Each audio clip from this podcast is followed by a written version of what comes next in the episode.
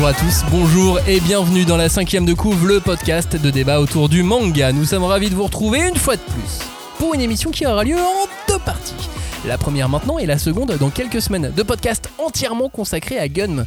Mais non pas à la série principale Gunm, dont on a parlé à de très très très très très très nombreuses reprises. Mais à Gunm Last Order, la suite de Gunm, qui d'ailleurs est plus longue que Gunm.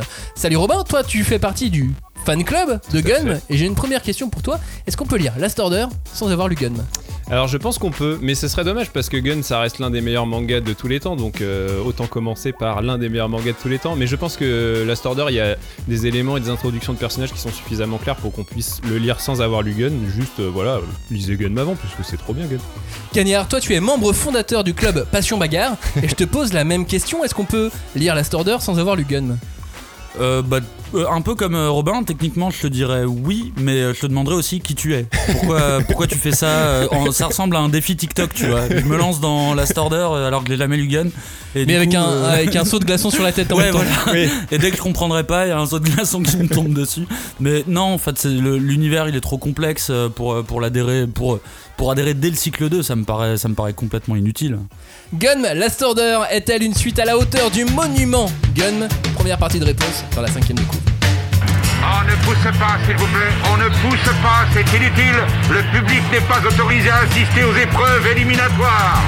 Moi, je crois que je pourrais être un très bon ninja. À quoi vous jouez? L'heure est grave, c'est pas le moment de faire les guignols Mais on n'a rien d'autre à faire, on peut pas sortir. On va leur faire notre attaque secrète, l'attaque de la Tour Eiffel, ils vont rien comprendre. Et il faudra aussi parler des dessins animés, notamment des dessins animés japonais qui sont exécrables, quoi, qui sont terribles. Oh, this you crazy mother.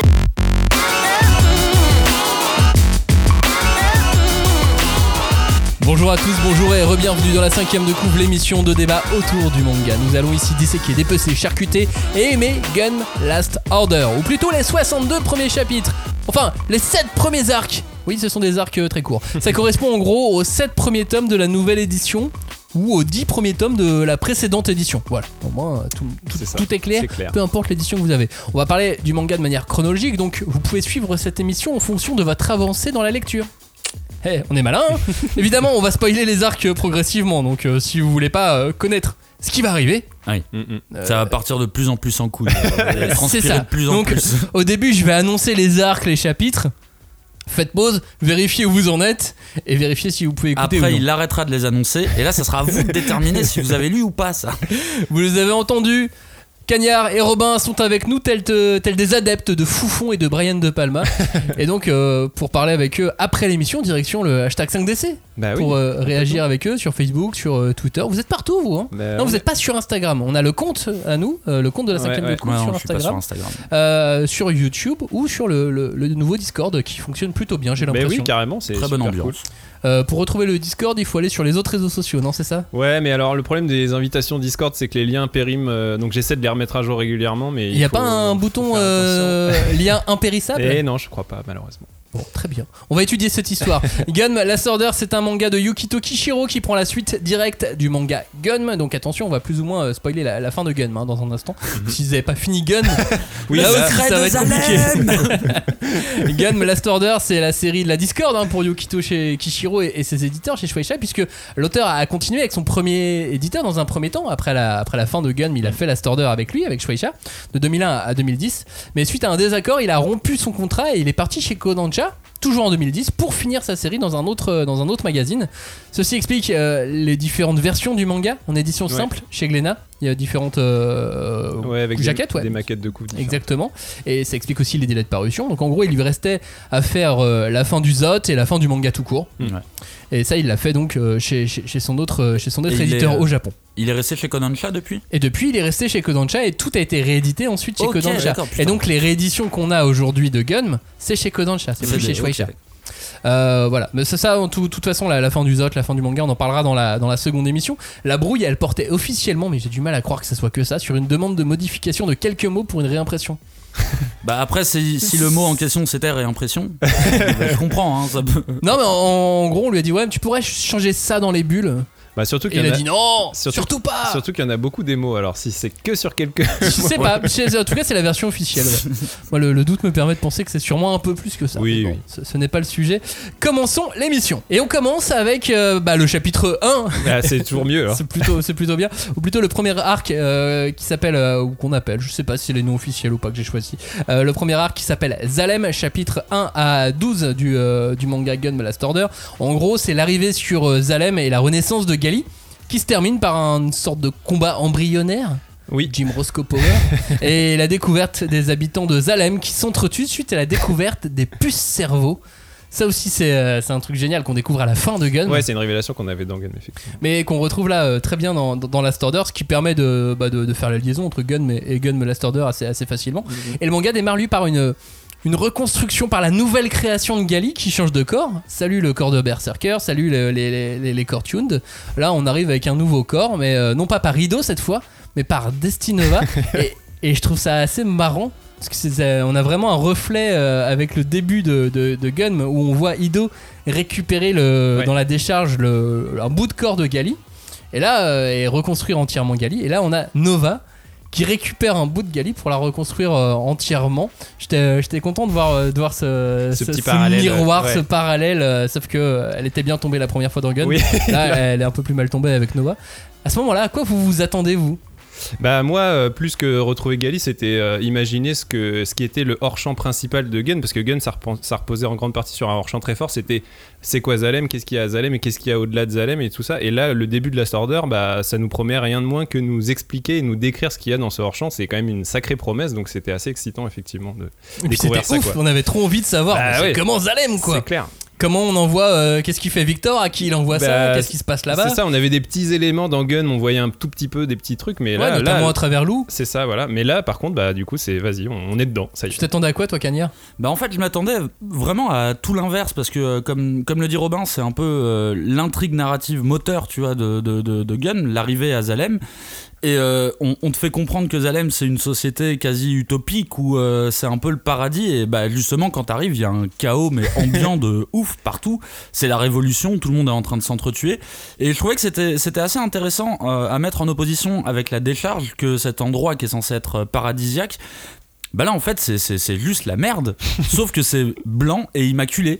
Mais par contre il y a plus il y a pas il y a pas cette notion de il y a pas cette notion de euh, nous sommes des êtres humains supérieurs nous euh, nous avons Ouais. réussi à nous élever et nous vivons en symbiose. Ah non non non pas du tout. C'est comme la décharge. C'est chacun pour sa gueule. Et euh, t'as un affrontement entre les adultes et les enfants après la révélation du secret des puces. Ouais, mais ça finalement tu vas l'avoir tout le long de Last Order. À chaque fois tu te dis ah mais on est sur des gens plus intelligents, on est sur euh, des gens qui vont savoir s'organiser. Mais en fait c'est la merde partout. on en reparlera tout à l'heure, mais euh, Ouais. mais c'est la décharge un peu partout dans, Après, c'est- dans l'univers de c'est propre à Zalem. C'est propre à Zalem parce que la- l'apocalypse, elle est assez récente en fait. C'est En plus, c'est- oui, lié à la révélation des puces et qui est très récente en fait. Ouais, ouais, on, on- on a l'impression d'arriver dans une attaque zombie et dans un supermarché Ouais. où on est, où on est cantonné et on doit se battre contre des zombies. Ou alors genre euh, 1789 quoi. C'est la révolution qui ça. est en cours quoi. C'est Vous vouliez une nouvelle Gali? Ou vous vouliez retrouver la, la que vous avez laissée à la fin de, le- à la fin de Gun ou voir retrouver, moi ça, c'était un petit peu mon, mon côté, retrouver un peu la, la Gali des, des débuts de Gun. Moi je voulais une, une variation de la Gali du début de Gun, mais un peu plus euh, upgradée, un peu moins naïve. Bah, disons que pour moi, Gali, c'est un personnage qui est vraiment dur à cerner. Tu vois, j'ai limite l'impression que c'est un des persos les plus durs à cerner que je connaisse dans le manga. Elle me donne toujours cette impression de changer de caractère un peu à chaque arc. Euh, des fois, elle est, euh, des fois elle est taquine, euh, des fois elle est survoltée. Et j'ai du mal à la cerner. En fait, je, je la prends un peu comme un perso vide et qu'il faut remplir d'une mission. Euh, bah, après tout, de toute façon, c'est un robot, donc c'est normal. C'est comme si on mettait un Elle a un programme. cerveau, attention. hein. Elle a un cerveau. Mais euh, je- en fait, à vrai dire, Gali, moi, c'est pas un personnage que j'adore spécifiquement. Pour moi, je la vois quasi comme euh, une sorte d'expédient narratif. C'est limite une excuse pour présenter l'univers de, de, de Gun et tout ce qu'il représente. Mais Gali, sa motivation première, à chaque fois, je m'en fous un petit peu en fait, euh, et je suis pas accroché à ce perso. euh. Bah, Et a- toi, Robin? Après, euh, justement, ce, ce principe de coquille vide qui a à remplir, euh, que ce soit par la quête de ses origines ou le fait qu'elle apprenne euh, avec les gens qu'elle rencontre et tout, c'est justement tout l'objet de la quête de Gun, de Gun Last Order et même de Gun Mars Chronicles qui continue. C'est pour moi, c'est le- l'enjeu principal, c'est justement de remplir cette coquille vide qui est Gali, quoi. Et en gros, c'est intéressant dans Last Order le début parce que justement, comme disait Max, c'est euh, c'est Nova qui lui crée un nouveau corps et le nouveau corps qu'elle a, en fait, Gali, elle évolue aussi en fonction de, de la coquille, de l'enveloppe qu'elle a. Et là, son nouveau corps, c'est l'Imaginos. Là, je sais plus comment c'est ça, je crois. Il s'appelle Ah, le corps. Imaginos. C'est un corps qui est évolutif, qui, qui, enfin, ouais, qui évolue constamment, qui peut se reconstituer et tout ça. Et, et je trouve que quelque part, ça correspond bien à qui est Gali à ce moment-là. C'est quelqu'un qui va évoluer et qui va se re- reconstruire constamment. quoi. Oui, puis là, on est à une période euh, post-adolescence. Début de l'âge adulte. Ouais. Tu sais, si, si on, on imagine Gun comme, euh, comme, la part, comme son enfance, de, de sa renaissance, on peut imaginer que là, on est dans une sorte de, de début de l'âge adulte. Donc Bah, c'est normal qu'elle change aussi, quoi. Ah oui, oui, bien sûr, mais de toute façon, après ce qu'elle a vécu dans Gun, c'est normal que ça soit un perso qui a. On est, on est clairement sur une, sur une suite, donc sa quête a déjà sa quête principale elle a déjà eu lieu dans le, dans le premier donc là faut lui en donner une nouvelle de toute façon et c'est ce que je dis en termes d'expédient narratif c'est bon bah là voilà maintenant qu'elle est sur Zalem c'était sa promesse la promesse qu'elle avait Mm. fait bon bah maintenant il faut la j'ai l'impression qu'on rentre une, une memory card en fait dans, dans, dans Gali et genre allez maintenant euh, va retrouver euh, ta copine euh, qui faisait partie du peuple de Zalem euh. donc moi je la retrouve sans sans déplaisir sans euh, je ah si par contre putain le premier dessin où elle est entièrement reconstituée putain qu'est-ce qu'il est badass Ah, euh, bah. elle, a des muscles partout et tout elle est, elle est vraiment stylée Elle est souvent badass euh, dans, c'est- dans oui, les oui. positions et tout. Il est, il est vraiment très très fort Kishiro pour, Mhm. pour ça. Juste notons que les memory cards n'existent plus depuis 1999 à peu près. hein. c'est faux Une carte SD. c'est faux j'en ai une dans mon Nokia alors s'il te plaît Ah oui, pardon, c'est vrai. Euh, dans dans l'ensemble, comment t'as trouvé ce- cet arc, Robin, ce, ce premier arc de Zalem? Euh, ben moi c'est bon, je dirais que c'est un arc d'introduction qui fait comme tu disais la liaison avec la fin de Gun la fin que Kishiro n'aimait pas et qui voulait euh, justement prolonger et tout ça. Euh, donc il est il est techniquement euh, efficace tu vois il fonctionne bien il fait bien la liaison on retrouve les persos on en découvre des nouveaux.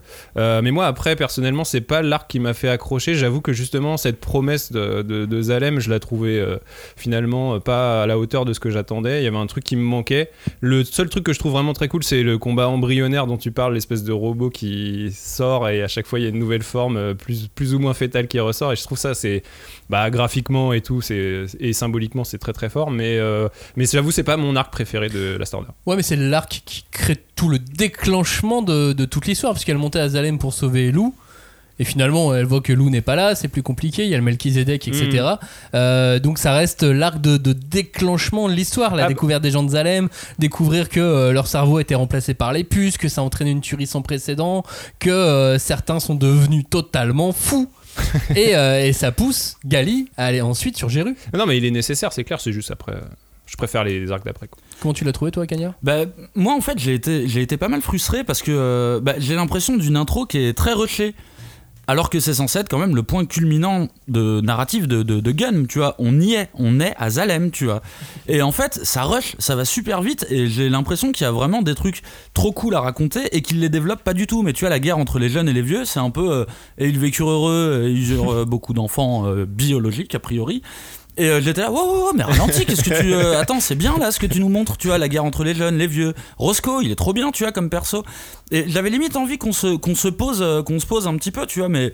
En fait, il a pas le temps. C'est Ouais, pas ça qu'il veut ouais, ça raconter. donne, Non, ça- puis ça donne le ton de la Order, parce que Oui. la Order, ça va tout Il veut ça, pas ça, raconter ça, il va aller, il va aller beaucoup plus loin, il va aller dans l'espace. Il veut, il veut monter ça aurait finalement limite pu être la fin Oui, de Gun complètement. Oui, c'est vrai, c'est complètement. vrai. le tome 10 de, de. Ouais. de Gun, quoi. En plus, c'était dans le prolongement du, prolongement du Barjack et tout, avec cette révolution qui existe Ouais. aussi sur Zalem. C'est vrai que ça, ça aurait eu du sens aussi. Euh, quand, on, quand on réouvre Gun Blast Order après des, des années à avoir laissé passer Gun euh, de mi, mi Gun de côté, euh, on se retrouve dans cette hard SF façon Yukito Kishiro. Cette hard SF euh, qui a pris naissance au milieu des années 90. Avec le karmatronique, les nanocellules. ça, vous parle tout ça? Vous êtes fan de, toute cette période chargée en notes de bas de page qu'on n'a plus vraiment aujourd'hui? Bah moi j'avoue j'adhère parce que euh, je trouve que c'est en cohérence avec les enjeux euh, vertigineux du récit. Tu vois, on est vraiment sur un pur récit de, hard SF comme tu dis, où justement les, les enjeux sont vraiment euh, démesurés. C'est des trucs sur la question du devenir de l'humanité, la notion de chaos versus le contrôle, le hasard versus le destin. Enfin des choses qui sont vraiment hyper vertigineuses et qui du coup reposent euh, forcément sur des théories scientifiques très pointues et tout. Donc euh, je trouve qu'en général tout ce qui décrit Kishiro en général ça a du sens, dans- même si c'est un peu du gimmick pour des fois juste expliquer des techniques d'arts martiaux euh, avec de la physique quantique et tout. Je trouve qu'au final c'est c'est c'est c'est cohérent quoi. Après en plus Tu lis moi, je- tout? Bah moi j'avoue je lis tout parce que je trouve qu'en plus en vrai on, apprend- on apprend plein de trucs quoi. Il y a, y a plein de, de notions scientifiques qui sont abordées. Alors après je pense que des fois il, il va vers des, des territoires scientifiques qui sont pas où il n'y a pas forcément des consensus forts donc euh, des fois il y, a, il y a à boire et à manger faut un peu faut un peu choisir mais je trouve qu'en général t'apprends plein de trucs et puis c'est ouais c'est assez fun quoi. Bah, Moi, c'est grâce à, à que j'ai toujours voulu avoir des couteaux en acier de Damas. oui voilà les assiettes Damas. Je connaissais pas avant Gun. Mais euh, oui moi, moi non plus. ouais. Et maintenant, euh, quand je vais chez le, chez le- Tu veux un couteau en un couteau en acier de Damas, il y a des, des très beaux couteaux japonais de t'accroches à ton avant-bras euh, et que tu coupes comme ça. Ce serait tellement bien. avec des comme ça. de la main. Ouais, c'est ça. On mettait comme, comme des coups de coude. Euh, Cagnard, toi, ça t'a- ça t'accroche ce- cette hard SF là? Bah, euh, pour être tout à fait honnête, moi, c'est ce qui m'a fait lâcher le manga à la sortie du tome 1. Tu vois, vraiment, quand c'est sorti, parce que déjà, il faut se rendre compte que Gun, c'est pas hard SF. Il y a des notions de SF qui précisent un petit peu parfois, mais il est pas du tout dans un Ouais. truc de, de hard SF. Et là, c'est vraiment, tu te le splatch en pleine gueule quand t'arrives. Et comme tu disais, tu as t'as pas lu Gun depuis un moment, t'as le tome 1 qui ressort, t'arrives, t'es sur Zalem, c'est trop cool. Et t'es là, on te balance toute une série de, de, de- de notions euh, scientifiques. Et le karmatronique Le karmatronique, moi ça m'a moi ça m'a complètement perdu au point que tu vois j'ai vraiment arrêté ma lecture. Des années après, je l'ai euh, je l'ai je l'ai reprise et oui, en, en vrai c'est hard de s'accrocher si tu veux tout lire, mais ça vaut le coup parce que comme dit Robin, c'est c'est très cohérent et puis pour être tout à fait honnête, tu peux le lire en diagonale Oui. sans les explications techniques, tu vas pas du tout être perdu dans l'histoire. Les explications techniques, la plupart du temps, elles sont là pour déterminer qui a gagné et pourquoi. C'est parce qu'il a utilisé cette technique, c'est parce qu'il a cette euh, cette euh, Ouais, technologie là. Et puis souvent, c'est vraiment pour euh, expliciter un terme un peu technique qui est, qui est pas forcément compréhensible tout de suite, mais en vrai, tu, peux, Oui, tu peux dire- juste considérer que c'est un truc magique. ou C'est ça, tu peux considérer que c'est une pas- licence et que euh, Oui, y a pas y a pas forcément besoin d'avoir la raison. C'est juste que tout ce qui tout ce qu'il dit a une Est sourcé, quoi. est sourcé Ouais, de, ouais. de manière scientifique Ouais, ouais. Ah bah il a Et, intérêt, euh, ou alors il a écrit que de la merde. et en théorie ça marche. Et Oui. smart, tu sais, oh les En cons. théorie. En théorie, on peut générer du plasma. Oui, du karaté karma, putain, les cons, ils y ont cru. Il y a la fin de, de cet arc qui se conclut par euh, un passage dans, dans la décharge. On prend des nouvelles. Koyomi, salut. Euh, je vois ça comme quelque chose d'assez symbolique. Genre, c'est bon. Hop, on a fait le tour. Oui. Maintenant, on peut passer à autre chose. Ouais, c'est non, mais t'as raison, hein, c'est vraiment, en fait, c'est le, c'est le dernier chapitre de Gun. Mais oui, c'est, en fait, euh, le dernier chapitre de Gun. C'est, euh, tu sais, euh, les, derniers, les derniers tomes d'histoire. À chaque fois, tu vois tous les persos un peu ce qu'ils sont devenus quelques années après ou autre. Bah là, ça a- a mal tourné en vrai. Ouais, ça, en, bah, en vrai, c'est Gun. hein, Il Oui, y a très ça. peu de choses qui tournent bien dans Gun. Et là, ouais, t'as comme un petit. euh, Allez, salut tout le monde, à la prochaine, on se revoit sur Géru. Ou ça sera la merde aussi. Et donc on arrive sur Géru, euh, deuxième arc de Gun Blast Order, c'est chapitre 13 à 17, 5 chapitres euh, seulement. Là c'est le tant attendu départ pour, pour Géru, qui est autant une quête de vérité qu'un moyen pour essayer de retrouver Lou. On sait pas du tout à quoi s'en tenir. On arrive, on commence, on découvre Mbadi, c'est drôle de personnage trop quand même. stylé. Oui. Trop stylé. On découvre Ping, on découvre les dirigeants de Mars, les dirigeants de Jupiter, les dirigeants de Vénus. Eux, ils sont chelous, les gens de Jupiter et Vénus. Euh, et on est au cœur de tractations galaxo-politiques. Et on se débarrasse de Nova direct. Ouais. Mais c'est un truc de Bah, malade. ça Genre, salut, je suis Nova, je suis là, je suis le personnage Ouais. principal. Et bah adieu. Ouais, mais ça rejoint, sourire, ça en rejoint un peu ce que tu viens de dire, c'est euh, le truc de bah salut, salut les gars, on passe à la saison 2 maintenant. Ouais, voilà. euh, Mais je me, je me souviens que cette séquence, quand je l'ai lue, elle m'avait, elle m'avait vraiment marqué. Autant, tu vois, euh, c'était cool Zalem, mais je me souviens que quand j'ai lu le 1, toute cette arrivée sur euh, Géru, l'arrivée de Mbadi, là, il, Eh, cla- Mbadi, il il est claque les glaçons cool. dans, Ouais, dans sa bouche. Ouais. Euh, l'autre qui vrai. bouffe des bébés, euh, de- des bébés rôtis. Euh, tu vois, Nova, euh, Nova qui se fait euh, même pas trucider, il est en train de se marrer, tu vois, il, Ouais, il il sent même pas ce qui, euh, ce lui arrive. ouais, euh, et tu vois, c'est vraiment game, euh, on, on change les règles. Ça y est, c'est fini, on est passé à l'évolution au-dessus. Maintenant, euh, ce que vous connaissez, vous pouvez l'oublier. Mais moi, ça a été une vraie surprise de voir Nova se faire désinguer.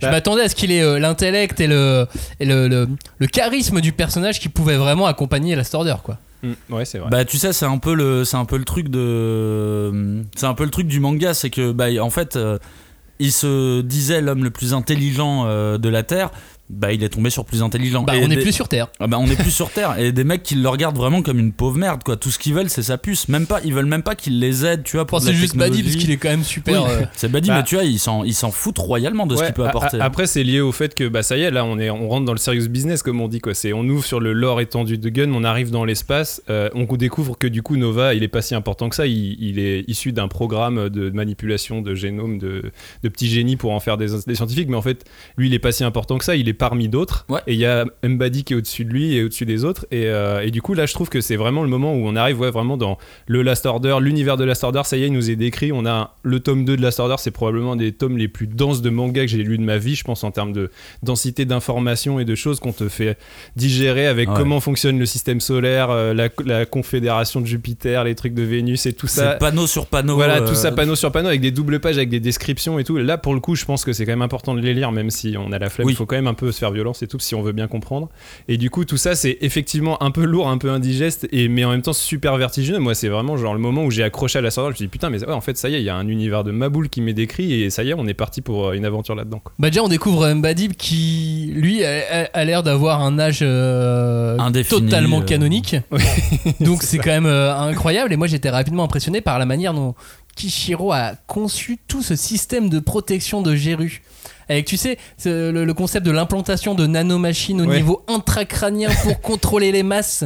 Ouais, et ouais. ensuite les implanter dans Melchizedek pour pouvoir contrôler. Et comme ça, c'est les humains qui se contrôlent eux-mêmes. Mais comme on contrôle les cerveaux des humains qui se contrôlent eux-mêmes, Bah, on Non, contrôle mais, les bah, humains, quoi. Ouais, non, mais c'est- la réflexion en elle-même, la conception de ça, Ouais. je trouve incroyable. C'est barré, c'est c'est génial. Je crois que c'est là où on voit le talent de SF de, de Kishiro, parce que c'est ça va bien au-delà de toutes les théories du complot actuelles. c'est c'est limite le Covid et la 5G en fait son concept. Ouais, oui, C'est oui, la Sauf 5G, c'est qu'il a inventé 5G. ça il y a 20 ans. Non mais c'est vrai que ouais, c'est c'est assez avant-gardiste. En même temps, euh, je me, genre, je sais pas s'il les a lus, mais il y, a des- il y avait des philosophes euh, français dans les années 80, Deleuze et Foucault notamment, qui avaient écrit des choses sur les sociétés de contrôle qui reposaient sur ce que tu dis. C'est le fait que en fait, on ne contrôle jamais mieux les masses qu'en les faisant se contrôler entre elles et en Mhm. contrôlant leurs pulsions et tout ça. Donc ça, c'est en fait quelque chose peut-être qu'il a puisé à ce moment-là, mais qui du coup, de, à l'heure actuelle, semble hyper contemporain. Et je trouve que ça se rejoint, ça se retrouve aussi dans le personnage de Ping, qui est introduit aussi à ce moment-là. Donc il y a un hacker, tu vois, un espèce de hacker résistant, et il a un peu cette espèce de figure de, de lanceur d'alerte, quoi. Entre, tu sais, c'est un Ouais, peu un qui a truc essayé, qui est en très tout cas. actuel, en tout cas, qui essaye de combattre le système en le piratant et tout ça. Et ça, c'est hyper actuel aussi, je trouve. Et qui se retrouve du coup euh, totalement ermite, euh, isolé dans, un, Ouais. dans, Oui. un- dans le monde des robots, euh, dans une espèce de, de coin de Géru euh, qui est totalement euh, séparé du reste. Et donc il est, il est, euh, Bah, il il est- a lâché l'affaire, il, a, il est a abandonné. Ouais. euh, il est en bannissement total, euh, lanceur d'alerte qui, a- qui a, qui a raté, et qui a été banni. C'est quoi. le Edward Snowden de Géry. mais- Non mais c'est marrant parce que Ouais. moi je vois plein de parallèles avec Mais des oui, non, choses mais qui c'est peuvent clair. arriver euh, aujourd'hui, sauf que C'est clair. c'est écrit il y a 20 ans encore une fois quoi. C'est ça qui est, qui est quand même euh, énorme. Toi comment tu, tu, tu l'as senti cet arc euh, Cagnard? Bah, euh, encore une fois, très frustré parce que ça va faut arrêter d'être frustré tout le temps Non mais ça rush l'univers à coups de panneaux, double page, bam bam bam, là c'est Géru, là c'est un vaisseau, ça c'est quoi, on sait pas, avance, continue à lire. et ça va très très vite et je trouve que c'est un peu dur d'appréhender tous les enjeux parce qu'il te donne les informations vraiment d'une page à l'autre, il t'explique les planètes d'une page à l'autre, tu ne respires pas, ça va vite, Ouais, vite, ouais, vite. ouais. Il faut faire Et, des pauses. hein. Ah bah oui, oui. À la fin de chaque phrase, je le même. Mais euh, s'il y a une chose que je retiens dans, euh, dans cette arrivée, euh, bah, c'est bizarrement pas l'univers. C'est au contraire euh, la capacité qu'il a à, à introduire des personnages. Euh, que ça soit Mbadi, que ça soit Zazie, je trouve ça ouf. Tu vois, l'arrivée de Mbadi, il est en train de faire du yoga, il a ses pieds, il a son pied sur sa tête. Il arrive, il mange un glaçon, tu sais, de Jupiter, Ouais. là, je sais pas Oui, quoi. de la glace euh, Et il, au zéro absolu. Le, le- le dessin est génial, il fait clang clang clang clang, il le mange Ouais. comme, comme si c'était un hachoir, tu vois. Et je sais pas, bam, en deux minutes, t'as adhéré à ce perso. C'est bon, t'es t'es- t'es- t'es avec lui, t'as envie d'en savoir plus. Zazie, je trouve qu'il y, a la- qu'il y a la même chose euh, avec elle, t'adhères très rapidement. Bah, on, on euh, reparlera de Zazie, moi je ouh. préfère qu'on s'arrête maintenant sur, Ouais, euh, sur Buddy. C'est vrai que le charisme, le cara design du personnage, le look, le look aussi totalement très vu dans le manga. Très Ouais, différent. ouais. Non mais dans le manga même tout court, tu Ah vois, oui, c'est oui, des euh, looks qu'on a qu'on n'a jamais Ouais, là, vraiment vu. c'est un- Renoir. Bah oui, déjà, c'est un Ouais, Renoir. déjà. Non, mais c'est vrai. Non mais c'est c'est- c'est- c'est une- c'est- c'est un, un vrai truc aussi clé euh, qui, qui marque euh, Gun euh, Last Order par rapport à plein d'autres titres. Et puis par la suite on va découvrir son histoire, on va découvrir que c'était un héros, Ouais, que- un héros de comics, euh, de, enfin, De- euh, de Ouais, de mais- ouais. mais que c'était ouais, que euh, et qu'il est devenu du coup euh, président, enfin responsable du, du ladder et de toute la, la partie euh, terrestre, on va dire. euh, Mm. Et puis la puissance, euh, la puissance qui se dégage du mec. c'est devenu un espèce de dictateur, mais c'est marrant parce que d'ailleurs, c'est pas. ouais, un bon dictateur il est- pour lui, quoi. Oui, parce que lui, il est, il est au service de l'ordre pour euh, revenir Oui. sur le, le titre du, de- de- du manga qui est Last Order. Mais c'est euh, euh, ce qui est intéressant aussi, c'est que c'est pas le président en fait, c'est lui, c'est le secrétaire. Genre C'est l'espèce d'éminence, euh. de l'ombre, mais qui en fait c'est celui qui a tous les pouvoirs et tout ça. Et il y a un truc que je trouve quand même marrant au moment où il a introduit Mbadi, c'est que euh, bon bah déjà comme dit Cagnard, euh, on t'a montré un peu euh, ça- rien que par son design et sa façon de croquer les glaçons machin comment il Ouais, moi ça m'a marqué. comment hein, il est truc. badass et tout mais en même temps quand il, quand il rencontre euh, Nova et Gali et compagnie euh, il se fait un peu victimer tu sais par euh, Gali elle lui fait une clé de bras tout de suite et tu sais il est genre Ah, il est pas bien et en fait après Mais il fait semblant. et après Ouais, oui il, fait semblant mais du coup j'aime bien avec ce personnage c'est que il y a souvent on en reparlera peut-être plus tard après dans, dans le long du manga il y a toujours des moments où il est un petit peu en position de faiblesse et, Oui, et il est en pas- même il est temps pas il est et pas en- stable, et en même tout le temps de contrôle absolu et je pense que c'est il incarne aussi ce, ce que ce que Kishiro à mon sens veut dire dans Last Order c'est euh, bah en fait le contrôle euh, ça existe pas c'est c'est c'est le, contrôle chaos et c'est le pour ça que temps, c'est euh. Nova en vrai. Bah c'est ça, mais tu vois, Ouais, malgré tout, euh, Badi veut tout contrôler, Ouais. comme, euh, comme un vrai gros Premier ministre, ouais c'est vrai. Et, euh, et, et dans le rouage, dans, dans la mécanique, il va y avoir des grains de Et puis- sable et des ouais. petits cailloux Ouais. qui, Et dès le que, début, que hein. Gali et Ping vont mettre, et Nova au final. Oui. Et, euh, et ça, va, ça va compliquer les choses. Et quoi. puis il incarne ce truc de la vraiment la puissance mentale quoi parce que déjà ça- son pouvoir il est sur le piratage donc le fait qu'il il va dans l'intellect et le mental des gens et même en fait son entraînement physique qui est du yoga effectivement c'est pour que son mental soit encore plus fort tu vois il a vraiment c'est vraiment une espèce de puissance mentale euh, supérieure quoi. Et je suis, je suis d'accord avec Robin, c'est-à-dire que c'est un personnage euh, qui est censé, nous on le comprend comme le grand méchant quand on, euh, quand on démarre, et très vite en fait on te le montre avec des failles, et je trouve Ouais. que c'est hyper intéressant, c'est pas le, tu vois, euh, même Nova dans Gun, il était présenté de manière beaucoup plus autoritaire. Là, euh, tu sens, euh, tu, tu démarres avec un truc très fort, et après d'un coup finalement la première petite fille qui passe en fait elle le victime à moitié, tu vois, euh, il, a, il, a, il a une sorte de faiblesse en lui qui est, qui est hyper intéressante, qui est humaine en fait, qui Ouais. le ramène à un statut d'humain. Bon, c'est une dirigeante de Mars, hein, cette petite fille. Euh, au, au début de Last Order, on parcourt beaucoup les questions du sens de la vie et de ce qui définit l'être humain. Euh, tout ça, c'est vraiment clairement posé.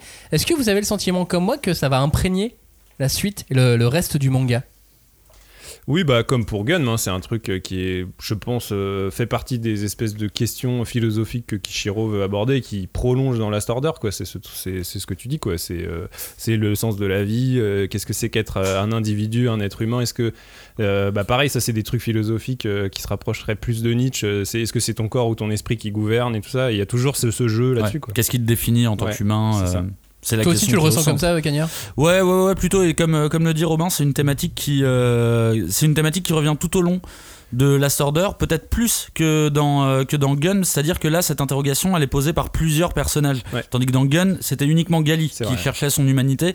Là, on est quand même étendu à, à toute autre chose, à beaucoup d'autres personnages qui ont ce genre de réflexion. euh, Et on a euh, le principe de l'âme. Est-ce que, l'âme existe? Est-ce qu'on a une âme? On a, euh, on a le questionnement autour de la mort. C'est des préoccupations vraiment importantes au début. Et ensuite, on va passer à, à des phases autrement importantes. C'est qu'est-ce que c'est être un guerrier?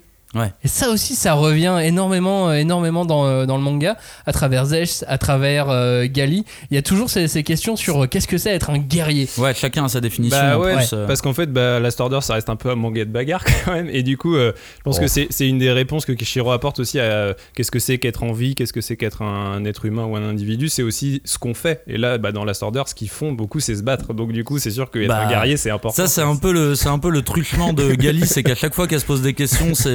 Euh, mais en fait, il faut que je me batte. C'est un peu le Senken Rock de la SF, tu Mais vois. le- la bagarre. Le- dans- de, euh, de- de ce point de vue-là, je trouve qu'il y a un personnage qui est vachement intéressant aussi sur euh, qu'est-ce que c'est qu'être un individu. C'est Nova parce que tu sais, il a bah, développé sa karmatronique qui est qu'en fait, il est virtuellement immortel, mais en fait, c'est jamais lui. C'est-à-dire que quand il Oui. meurt, ces nanomachines se reconstruisent à partir pas de l'identique, mémoire qu'il y a euh. dans les cellules et tout. Et du coup, c'est jamais lui, c'est un nouveau Nova et tout ça. Et je trouve que ça, c'est pareil, ça pose des questions hyper euh, intéressantes. quoi. La conclusion de l'arc va nous permettre d'explorer les origines du Panzerkunst, l'art martial ultime de, de, de Gun. Moi, quand j'étais euh, quand j'étais ado et que je lisais Gun, j'adorais. Je Oh, j'aimerais trop faire, Faire du, du Panzer- Panzerkunst un jour. C'est mais c'est pour, se dangereux, battre- Maxime, c'est hein. pour se battre contre les cyborgs. Donc Bah oui. Ouais, je sais. C'est puis, euh, dangereux, hein. À ce moment-là, on découvre que l'entraînement, euh, il se fait avec, euh, avec zéro gravité. Ah oui. Donc s'entraîner à se battre stylé. sans gravité, Ça aussi, ça doit être, euh, ça, ça doit être bien compliqué. Bah oui. Mais euh, du coup, c'est important. Après, tu sais, tu, tu, tu comprends pourquoi euh, c'est aussi virevoltant et ainsi de Oui, suite oui. comme, euh, Et comme que art martial. Il a, il, a, il a réfléchi son combat dans l'espace, pas uniquement comme un combat euh, lambda. Il l'a réfléchi avec des, bah, encore une fois, peut-être pas des termes de hard SF parce qu'il il reste pas très longtemps dessus, mais penser à la gravité. On est dans l'espace maintenant, Ouais, donc penser à la gravité. À quel point il n'y avait pas pensé dès le début de Gunm Bah, je pense que c'est un peu un prolongement de son plaisir aussi en tant que dessinateur de, de mettre en scène des scènes d'action, et Dieu sait qu'il est fort là-dedans. Euh, c'est aussi ce truc de, bah, à partir du moment où tu as inventé un art martial qui va à trois dimensions dans l'espace, bah là, tu, graphiquement, tu peux t'éclater, quoi. Tu Mais peux ouais, vraiment mais c'est- faire sauter les mecs dans ça. tous les sens et tout. Parce que dès le début, il, il, a- il indique clairement que, que Gali vient de l'espace, Oui. qu'elle vient de Mars, donc ça c'est dans le background du personnage. Donc je pense que dès le début, il avait imaginé que le Panzerkunst c'était un art martial qu'on apprenait euh, Bah, en battant extraterrestre, sans gravité. final. Quoi. Et là, quand je vois les photos de Thomas Pesquet, comment ils sont en galère des fois dans, dans la navette spatiale pour regarder un film, Alors qu'ils qu'ils sont à l'envers et Alors- tout. Tu t'avais t'entraîner avec zéro gravité à faire des arts martiaux, ça va être énorme. Ah non, mais vivre en zéro gravité, déjà, ça doit être infernal. hein. C'est pour ça que c'est des gens beaucoup plus intelligents que nous. hein. Ce qui est très drôle, c'est qu'ils rangent des trucs au plafond To- to- parce qu'il n'y a pas de gravité. Mais Thomas Pesquet, ça serait pas un peu le M-Body euh, quelque part? On va voir parce qu'il a l'air, euh, il est bien branché comme aussi, donc euh, Mm, peut-être, peut-être. Justement, on intègre un vaisseau spatial, on intègre le Léviathan à la fin de, à la fin de l'arc, et là on rencontre vraiment Zazie et on passe donc à l'arc suivant. L'arc suivant sont les chapitres 18 à 24, un peu plus long cette fois-ci. Euh, l'arc, on, on va l'appeler le Léviathan. On découvre ce vaisseau colonie martien appelé les Léviathans. Souviens-toi, il y avait une question à ce sujet dans le dernier quiz, euh, Cagnard. on, on va faire plus ample le connaissance. Cthulhu. le fameux Cthulhu. ouais. On va faire plus ample connaissance avec euh, Zazie. On explore un peu euh, du passé de, de Pink. On découvre la réalité des orphelins de ce monde. On rencontre l'énigmatique Colonel Payne. et on rentre euh, dans les combats du, du flag et on se cogne euh, face à d'étranges karatékas. Finalement, donc, ce qu'on disait tout à l'heure, c'est que la décharge. C'est pas si mal hein, quand on voit ce qui se passe sur ce vaisseau colonie martien. Ouais, mais ça, c'est hors de Géru, tu vois. Le, col- le Ouais. vaisseau, c'est genre. Ouais, non, on non, est mais sorti ça- de Géru, ça, on c'est allait pas- sur un vaisseau colonie. Ça, mais... ça, c'est pas la société, c'est euh, C'est c'est c'est la marge, quoi, tu vois. Genre, il y a une société de robots, il y a des. Ouais, mais ça a l'air quand même d'être n'importe quoi Ah oui, ce bah, vaisseau contre, c'est colonie. c'est la ça a l'air pire que la C'est décharge. quoi. l'anarchie totale, ouais, c'est clair. C'est c'est- c'est en ça que je me dis que euh, je me dis que c'est quand même euh, fou de se dire ah bon, on part de la décharge pour aller dans l'espace mais pour retrouver la même merde quoi. Et j'ai l'impression qu'on retrouve un peu, euh, on retrouve un peu le, je- ce- ce- ce- cette partie elle m'a donné un, un sentiment un petit peu proche dans Gun quand elle devient euh, mercenaire à la solde de, Zalem. Ouais. Tu sais, elle trace dans des longues, Ouais. des grandes étendues de Oui, sable. elle sort des. États-Unis pour aller dans le sud Exact. et tout. J'ai eu un peu, j'ai eu un peu ce même truc, euh, genre ah tiens c'est marrant, il revient sur un truc un peu euh, on the road. Bah oui, parce qu'on est sur un paysage désolé, avec, Ouais, euh, désertique, euh. euh, avec la violence qui est omniprésente. Mais dans un vaisseau spatial. Bah Mad Max en fait. Oui, euh, oui, c'est ça, c'est très Mad Max. ouais. Mad Max dans l'espace. Mad Max c'est mal. Ah, et là on rencontre donc euh, un colonel nazi, enfin euh, une Les- sorte de colonel les- nazi martien, le colonel Payne. Mais oui, et il est vraiment très très étrange ce personnage parce que Il se fait euh, tuer dès le début. il se fait, il, il a, Ah il- ouais. en vrai, il intervient deux pages quoi dans Ouais. Last Order et et après il est là tout le temps dans la tête de Gali et tout et il y a vraiment, euh, moi je le trouve. Bon, je l'aime pas ce perso, hein. de toute façon personne peut l'aimer, c'est vraiment le, le- le reflet de ce C'est- que Gali c'est un robot pas, nazi, et c'est un t'es- robot nazi. et, et- puis il ne fait que euh, renvoyer à Gali ce qu'elle aime pas d'elle-même. Et c'est tu vois donc du coup c'est un personnage qui est fait pour que tu l'aimes pas. Mais je trouve euh, je- je- je- encore une fois je trouve que ça ça démontre la, la force de Kishiro d'incarner des personnages en peu de temps Ouais, et, de leur donner de l'importance. Et euh, même s'il revient régulièrement mais c'est c'est- je trouve qu'il a c'est une espèce de cas d'école de comment de la mise en scène de Kishiro d'imposer un perso quoi. Et tout ça grâce au costume nazi. non mais je veux dire sans Oui, le costume oui, bah, nazi, ça en fait il n'aurait Oui, jamais ça- réussi ça à faire ce caractère Ouais. plus, plus le design Et du là, personnage quoi. Mais tu vois euh, sur Arte il y, a une émission de télé avec des gens qui vont chez le psy Oui, oui, oui, Bah, on, vu, on ouais. mettrait le colonel Payne Ah bah ouais, c'est en lui. psy dans cette émission, ça marcherait, mais encore mieux que ce Mais- que ça mais- marche aujourd'hui. vrai, Et donc, moi, c'est le thérapeute de, de Gali en fait. Ça devient le thérapeute imaginaire de. Gali quoi. Mais c'est étrange parce qu'on arrive, euh, on arrive quand même là. hein, parce que moi, évidemment, j'ai pas compris euh, pourquoi ce perso prenait cette place-là. Du coup, je me suis dit, c'est un perso qui est arrivé récemment. Elle a un passif avec lui, mais façon de parler, on va dire, parce qu'elle s'en souvient pas vraiment. Et pourquoi il est là de manière aussi présente? Ben, Je me suis dit, en fait, c'est parce que il, euh, le Kishiro, il a voulu que Gali atteigne ce niveau de conscience. C'est-à-dire que ça, c'est un truc qu'elle avait pas dans Gun. euh, Mm. Elle réfléchissait toute seule, mais elle n'avait pas d'opposant à qui, euh, qui, euh, qui allait la renvoyer dans les codes. Et je me suis dit en même temps, quel autre personnage aurait pu prendre, euh, prendre ce rôle-là. Dans les persos que Gali a rencontrés précédemment, ben, j'en vois pas en fait. Ouais. Parce qu'elle a toujours réussi normalement à se faire un peu ami-ami avec les mecs, alors que là c'était full vengeance, tu vois. Mais sachant qu'en plus, euh, bon là je pense que c'est on va dans la psychanalyse et tout, mais le pain qui est dans sa tête n'a peut-être rien à voir avec le vrai pain Ah bah, qu'elle a rencontré, euh, qu'elle a rencontré 5 minutes, tu vois. Donc euh, c'est ça qui est intéressant. Aussi. Dans cet arc, on rencontre aussi euh, et on fait connaissance avec Zazie, prénom avec lequel j'ai eu beaucoup de mal hein, pendant, pendant très longtemps, en rapport à la chanteuse. Euh, et au début de cet arc, elle fait un petit discours sur ce que c'est être un guerrier. Euh, et Elle est une nulle question- sa définition. Non, attends, je vais la lire. Pour Zazie, un guerrier, c'est celui qui fait serment de fidélité à son maître.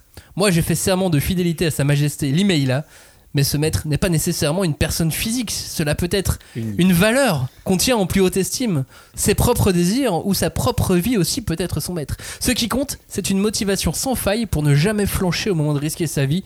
Celui qui s'impose ses propres règles et les respecte en se battant jusqu'à son dernier souffle, voilà le vrai guerrier cagnard. tu es un chien donc. Bravo, tu as défini le chien. Un chien de garde. Bon, arrêtons-nous un peu sur, euh, sur Zazie. Qu'est-ce que vous en pensez à ce moment-là de ce personnage? Euh, bah putain de gros kiff euh, sur, euh, sur ce perso. Je sais pas si vous avez remarqué, je sais pas si vous avez remarqué les gars, mais quand on prend le métro, non, la, la partie où elle arrive quand ils sont dans l'espace, qu'elle met un coup de couteau justement à côté de, Oui. de, de- de Gali, c'est du Et dans la main de. et dans la main de, Ouais, c'est du Sin City. Il a dessiné oui, c'est du vrai. Sin City, c'est-à-dire que t'as un gros aplat de noir, elle a les demi-yeux, comme, comme dans Sin City, pas du tout les yeux manga, et c'est ouf parce que dès qu'elle arrive, en fait, euh, j'ai l'impression que Kishiro il aime bien faire des hommages. Dans Gun, on en trouvait beaucoup. Là, j'en ai trouvé moins. Mais là, putain, euh, mon cœur, il a fait un petit bond, tu vois. J'ai fait Oh putain, il y a Frank Miller qui a dessiné une page. Ah bah non, c'est pas possible. Donc, ok, c'est Kishiro qui a vraiment recopié. C'est un, c'est un bel hommage en plus quand tu la vois. Tu te dis, ça pourrait être complètement un personnage tiré du comic Sin City qui vient du quartier des prostituées, qui sait se battre. euh, elle pourrait vraiment euh, faire partie de ces persos. Et au final, le colonel, pour moi, c'est quasi comme un truc de Sin City aussi. Il a quasi euh, ce, ce- ce- ce- cette aura, tu vois, de, de Ouais. personnage nazi méchant euh, de, de- de Frank Miller, quoi. Robin. Bah moi Zazie j'avoue j'adore ce perso c'est un de mes persos préférés de la Order j'adore le fait que ce soit une super militaire tu vois genre justement c'est- dans la définition que tu as donnée elle est prête à tout pour défendre euh, son idée son la personne qu'elle a choisi de défendre et tout mais surtout j'adore le fait que ce soit une militaire et qu'elle utilise des skills d'armes à feu tu vois et c'est pas une énième euh, karatéka qui va se battre avec des, des Non, techniques Il arrive euh, le karatéka. et des prises et tout et Elle, je trouve ça et je trouve ça trop bien je trouve ça trop bien que ce soit une experte des guns et que du coup bah toute sa tout son savoir il est là-dedans il est dans la tactique il est dans comment on utilise certains types de munitions comment on s'en sert stratégiquement pour euh, affronter son adversaire. Tout ça ça apporte une dimension qu'on n'avait pas nécessairement euh, dans Gun jusqu'à là. Et puis je trouve que ouais après son style avec son chapeau euh, son espèce de radicalité tu sais elle est hyper mutique et quand elle fait un truc c'est en gros elle va à donf dans ce qu'elle fait. Enfin j'aimais trop ce perso je voulais trop qu'elle rejoigne l'équipe quoi. C'était Ah ouais, Oui. vraiment, Oui. sans spoiler, moi j'étais persuadé qu'elle allait rejoindre Bah, l'équipe. C'était la cinquième et, euh, et le tournoi commence. Et en plus, et elle est euh, pas là. elle et est pas là. Elles font, euh, elles font une vraie bromance avec Gali, Ouais, ouais, quoi. carrément. Dans le Flag Fighter, comment elles y vont, Elles etc. font un Thelma et Louise euh, sur. euh, Elle décide d'aller sauver tous les orphelins. enfants, en plus, euh, et même le, le fait que, que la princesse Limeila aligne la thune pour sauver les orphelins et qu'en fait ils sont tous morts, mais c'est horrible. Oui, c'est vrai que ce début là, euh, ça, ça- ça démarre fort. hein. Ça- sur le sauvetage de l'enfant, votre score est de moins 2. C'est ça. non mais c'est fou et, euh, et ce, ce- ce combat de flag de, de drapeau euh, se termine par la rencontre avec Toji, avec les karatékas, Robin. le karatéka T'en parlais il y a deux secondes. le karatéka spatial. euh, pour moi, je- Toji, quand je le vois arriver, genre bon, il y a, il y a- y a ces espèces de sbires, mais ils sont pas Moi, très, quand ils je sont, ils pas très importants parce Ah que. bah. euh, mais d'ailleurs, il est karatéka, alors que je lui trouvais plutôt une carrière de judoka moi quand je l'ai vu arriver. Oui, mais c'est euh, vrai. mais c'est vrai qu'il bon, il est, il est spécialisé en karaté et je trouve que Il a pas de manche. quand tu le vois arriver, il forme une espèce d'absolu euh, Kishiro-esque. C'est la bagarre plus la hard SF et les explications scientifiques compliquées pour expliquer les prises et tout. Plus Goldorak. Et... Oui, avec un peu une gueule de Goldorak. Mais euh, du coup, euh, c'est vrai que je le voyais vraiment comme une espèce d'opposant fort à Gali à ce moment-là dans l'histoire. Et je. Donc, bon, après, il y a son combat dont on parlera juste après. Mais je, je sais pas si finalement, au début, il, il comptait être si important pour Kishiro ou si c'est finalement en le dessinant qu'il s'est dit Ah, en fait, ce perso, il est cool, j'aimerais bien le remettre plus tard et tout. Et, Bah, il lui euh, donne rendez-vous, il lui dit Ouais, clairement rendez-vous aux autres. Mais du coup, pour en revenir à Zazie, c'est aussi grâce à Zazie que. Qu'elle le rencontre. qu'elle le, Qu'elle le rencontre, qu'elle le ouais, rencontre. complètement, puisque sans, sans Aziz, sans, et Mhm. sans les orphelins et, euh, et, sans, et sans la rencontre avec le petit garçon qu'elle euh, qu'elle retrouve qui avait le nounours Oui. de, de, de la reine, Oui, c'est vrai. euh, de la princesse, elle, elle aurait, tout, ne serait pas arrivé. Tout est relié. C'est ça. Mais tu sais, c'est Oui, oui. c'est là tu, tu te rends compte que c'est vraiment chirurgical quoi, qu'il y a Ça des trucs qu'il a pas totalement inventé en mode euh, bon j'improvise, allez hop là. Mais, mais c'est marrant parce que quand tu rencontres Toji, bah, comme, comme je disais, avec ces espèces de sbires, euh, il y a le mec, euh, l'espèce d'homme oiseau, enfin d'homme chouette ou je sais pas quoi, et, euh, et le bousier là, le, le karatéka bousier. Le qui bousier, c'est trop qui stylé. fait des boules. C'est trop, trop stylé. Mais tu sens que Toji il est à part quoi. Tu sais, il y a, il y a les trois, tu dis bon, les deux autres c'est des sbires, ils vont, ils vont vite dégager quoi. Et Ouais, l'autre, lui par le- contre, le gros balèze là, il va. Puis il le dit, il le lui-même, hein, il le dit, ceux-là, ils Ouais. servaient pas à grand chose. bah, il est, tu sais, il est un peu ridicule, tu vois, d'un point de vue graphisme, surtout quand tu vois ses, ses, ses- ses autres. Ou les quand tu autres vois persos. Zeka plus tard quoi. Oui, oui. Il est un peu ridicule, mais en même temps, je peux pas m'empêcher de penser à Ryu parce que tu sais, il a le kimono avec les manches détachées Oui, quand même. Et donc, je vois un Ryu Goldorak. euh, moi, je- j'ai- j'ai. Toujours eu du mal à l'identifier comme un personnage sérieux pour Gali, tu vois, euh, Mais- mais, c'est le cas. hein, mais même parce que Kishiro lui-même le tourne un petit peu en ridicule euh, assez régulièrement. Oui, c'est vrai. C'est- Ouais. Ouais, il, est con- finalement, il est conscient de ce qu'il fait, Oui. Kishiro. plus tard euh, quand il lui donne son back, enfin quand il nous dévoile son Ouais. background, on se rend compte que euh, faut peut-être aussi le prendre un peu au sérieux. Ah Ah oui, oui, voilà. oui, Ah bah oui, c'est clair. Ah bah attends, il va rester Il a choisi hein. sa voix quoi. Il a choisi sa voix et ça c'est fou. La voix D'ailleurs, absolue. son, son combat avec Toji à ce moment-là, ça symbolise un peu la, la fin du gun qu'on connaît et de la Gali qu'on connaît. C'est à partir de ce moment-là où elle va totalement tout remettre en question et, euh, et elle va presque arrêter de se battre quoi. Enfin, ça, met fin à quelque chose ce combat, c'est la fin de cet arc. Je trouve que ça, Bah, c'est comme si l'auteur euh, disait, voilà, c'est bon. Vous avez cru que j'étais passé à Last Order, vous avez cru que j'étais dans l'espace. Oui, soit, mais ça y est, là c'est le vrai début de Last Order. Troisième Bah, départ. Ouais, et puis c'est aussi parce que c'est le moment. En fait, euh, Gali, elle, elle considère qu'elle a perdu contre Toji. C'est que. euh, oui. Oui, en fait, est c'est grâce à Zazie qu'elle le bat. euh, et et c'est vraiment. Elle a perdu dans un affrontement physique contre quelqu'un. À la limite, elle avait perdu contre Mbadi avant, mais c'était. euh, Tout le monde perd sa technique Mbadi. ne pouvait pas l'aider pour le battre. Là, c'est vraiment en combat pur. Elle a perdu contre un adversaire. Donc, du coup, c'est sûr que ça la remet vachement en question. quoi.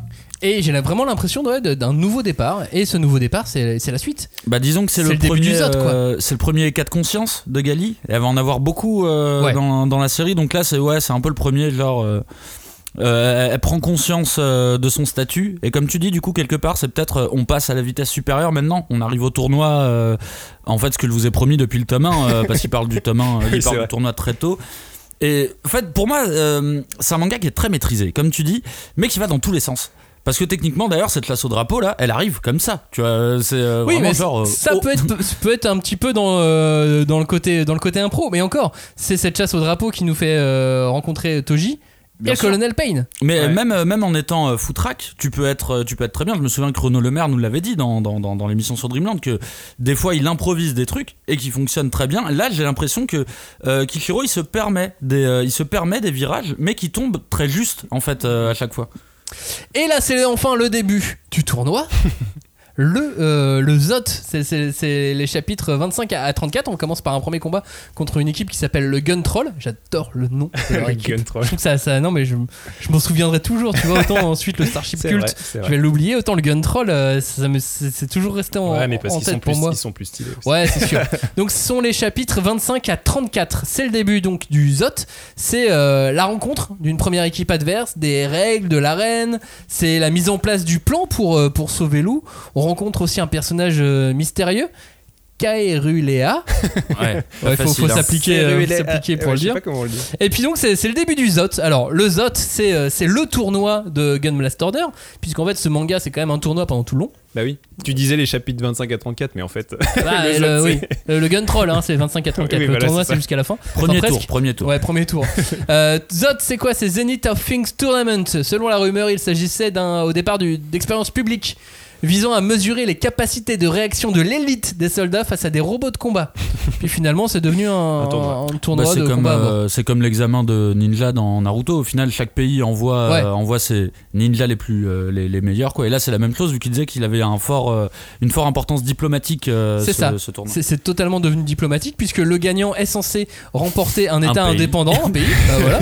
C'est cool quand même comme. Qu'est-ce qu'elle va foutre de ça, moi? Bah, moi je ferais plein de cuisinière, trucs, tu vois. plutôt? le- je ferais le pays du manga, tu vois. ouais. Il y a que le manga qui est autorisé. Ouais, enfin, dans Gun. mais- Ouais, ça marche moins bien évidemment. Euh, mais évidemment, comme euh, personne d'autre que euh, ceux de Vénus ou de Jupiter gagnent, bah, du coup personne ne gagne d'état Bah non. depuis le début. Et le règlement est assez simple c'est du combat par élimination d'équipe de 5. C'est assez rare dans le manga les tournois par équipe de 5. Yu Yu Hakusho. Ouais. Exactement. la liberté est laissée, mais on sait d'où il a eu cette idée. c'est pas vrai. Euh, la liberté est laissée à, à chacun des membres d'une équipe euh, d'entrée ou de se retirer à volonté dans un combat. Donc, en gros, ça peut être. euh, on fait ce qu'on veut. Ouais, mais tu, tu sens quand même que c'est un Ah tournoi. ouais, attends, attends, c'est pas fini. un- Toutes les armes sont autorisées dans la limite d'un poids de munitions et d'explosifs ne, dépensant- ne dépassant pas les 5% du poids total des membres d'une équipe. Vu qu'on Ouais. connaît pas le poids Et puis, des euh, Soit, mais à chaque fois, ils trouvent des moyens Oui, de parce qu'avec passer les- outre oui, cette règle. Parce qu'avec les nanomachines, euh, en fait, tu peux ça, créer on- des trucs qui n'étaient pas là au début, mais qui vont se Et il suffit euh, avec les cellules de recomposer des, euh, des munitions par rapport à l'énergie ambiante qui est dégagée oui. par le, la, la force des frappes de chacun. On peut recomposer des munitions, donc ça, ça aide aussi. Euh, les candidats doivent mesurer entre 5 cm et 50 mètres Merci Toji. et euh, peser moins de 500 tonnes. Très important. Euh, Toji, il était. Au départ. Attention. Oui. Au départ, Bah oui, parce que. parce que tu, tu peux grossir. euh, Ouais, c'est à ça. Bah, si tes nanomachines te permettent de Ouais, grossir. voilà, c'est comme ça. Être euh, vivant, robots et cyborgs sont autorisés. Les robots doivent cependant être autonomes. Leur commande de distance hors de l'arène est prohibée. Donc Mm. on peut pas envoyer un robot télécommandé. Ouais, c'est Pas d'Iron Man. Exactement. Il est dans l'armure, Iron Man. Oui, mais il peut la diriger à Il peut aussi, distance. il peut tout faire. Euh, chaque match est limité à 60 minutes. L'issue du combat est décidée par l'élimination des capacités de combat de l'adversaire ou sa capitulation. Autrement dit, hein, la, mort bien souvent. C'est vague, hein, c'est vague. Le, le chaos technique, il est vague. Et tant que les points précédents sont respectés, aucune limite n'est imposée aux actions des participants. Aucune sanction ne sera prise en cas d'homicide involontaire d'un participant. Bon, bah voilà que le combat Oui. commence. Ouais. Tu peux même on tuer des gens dans le public après. Oui, oui, oui, ça va, pas ça va, ça va.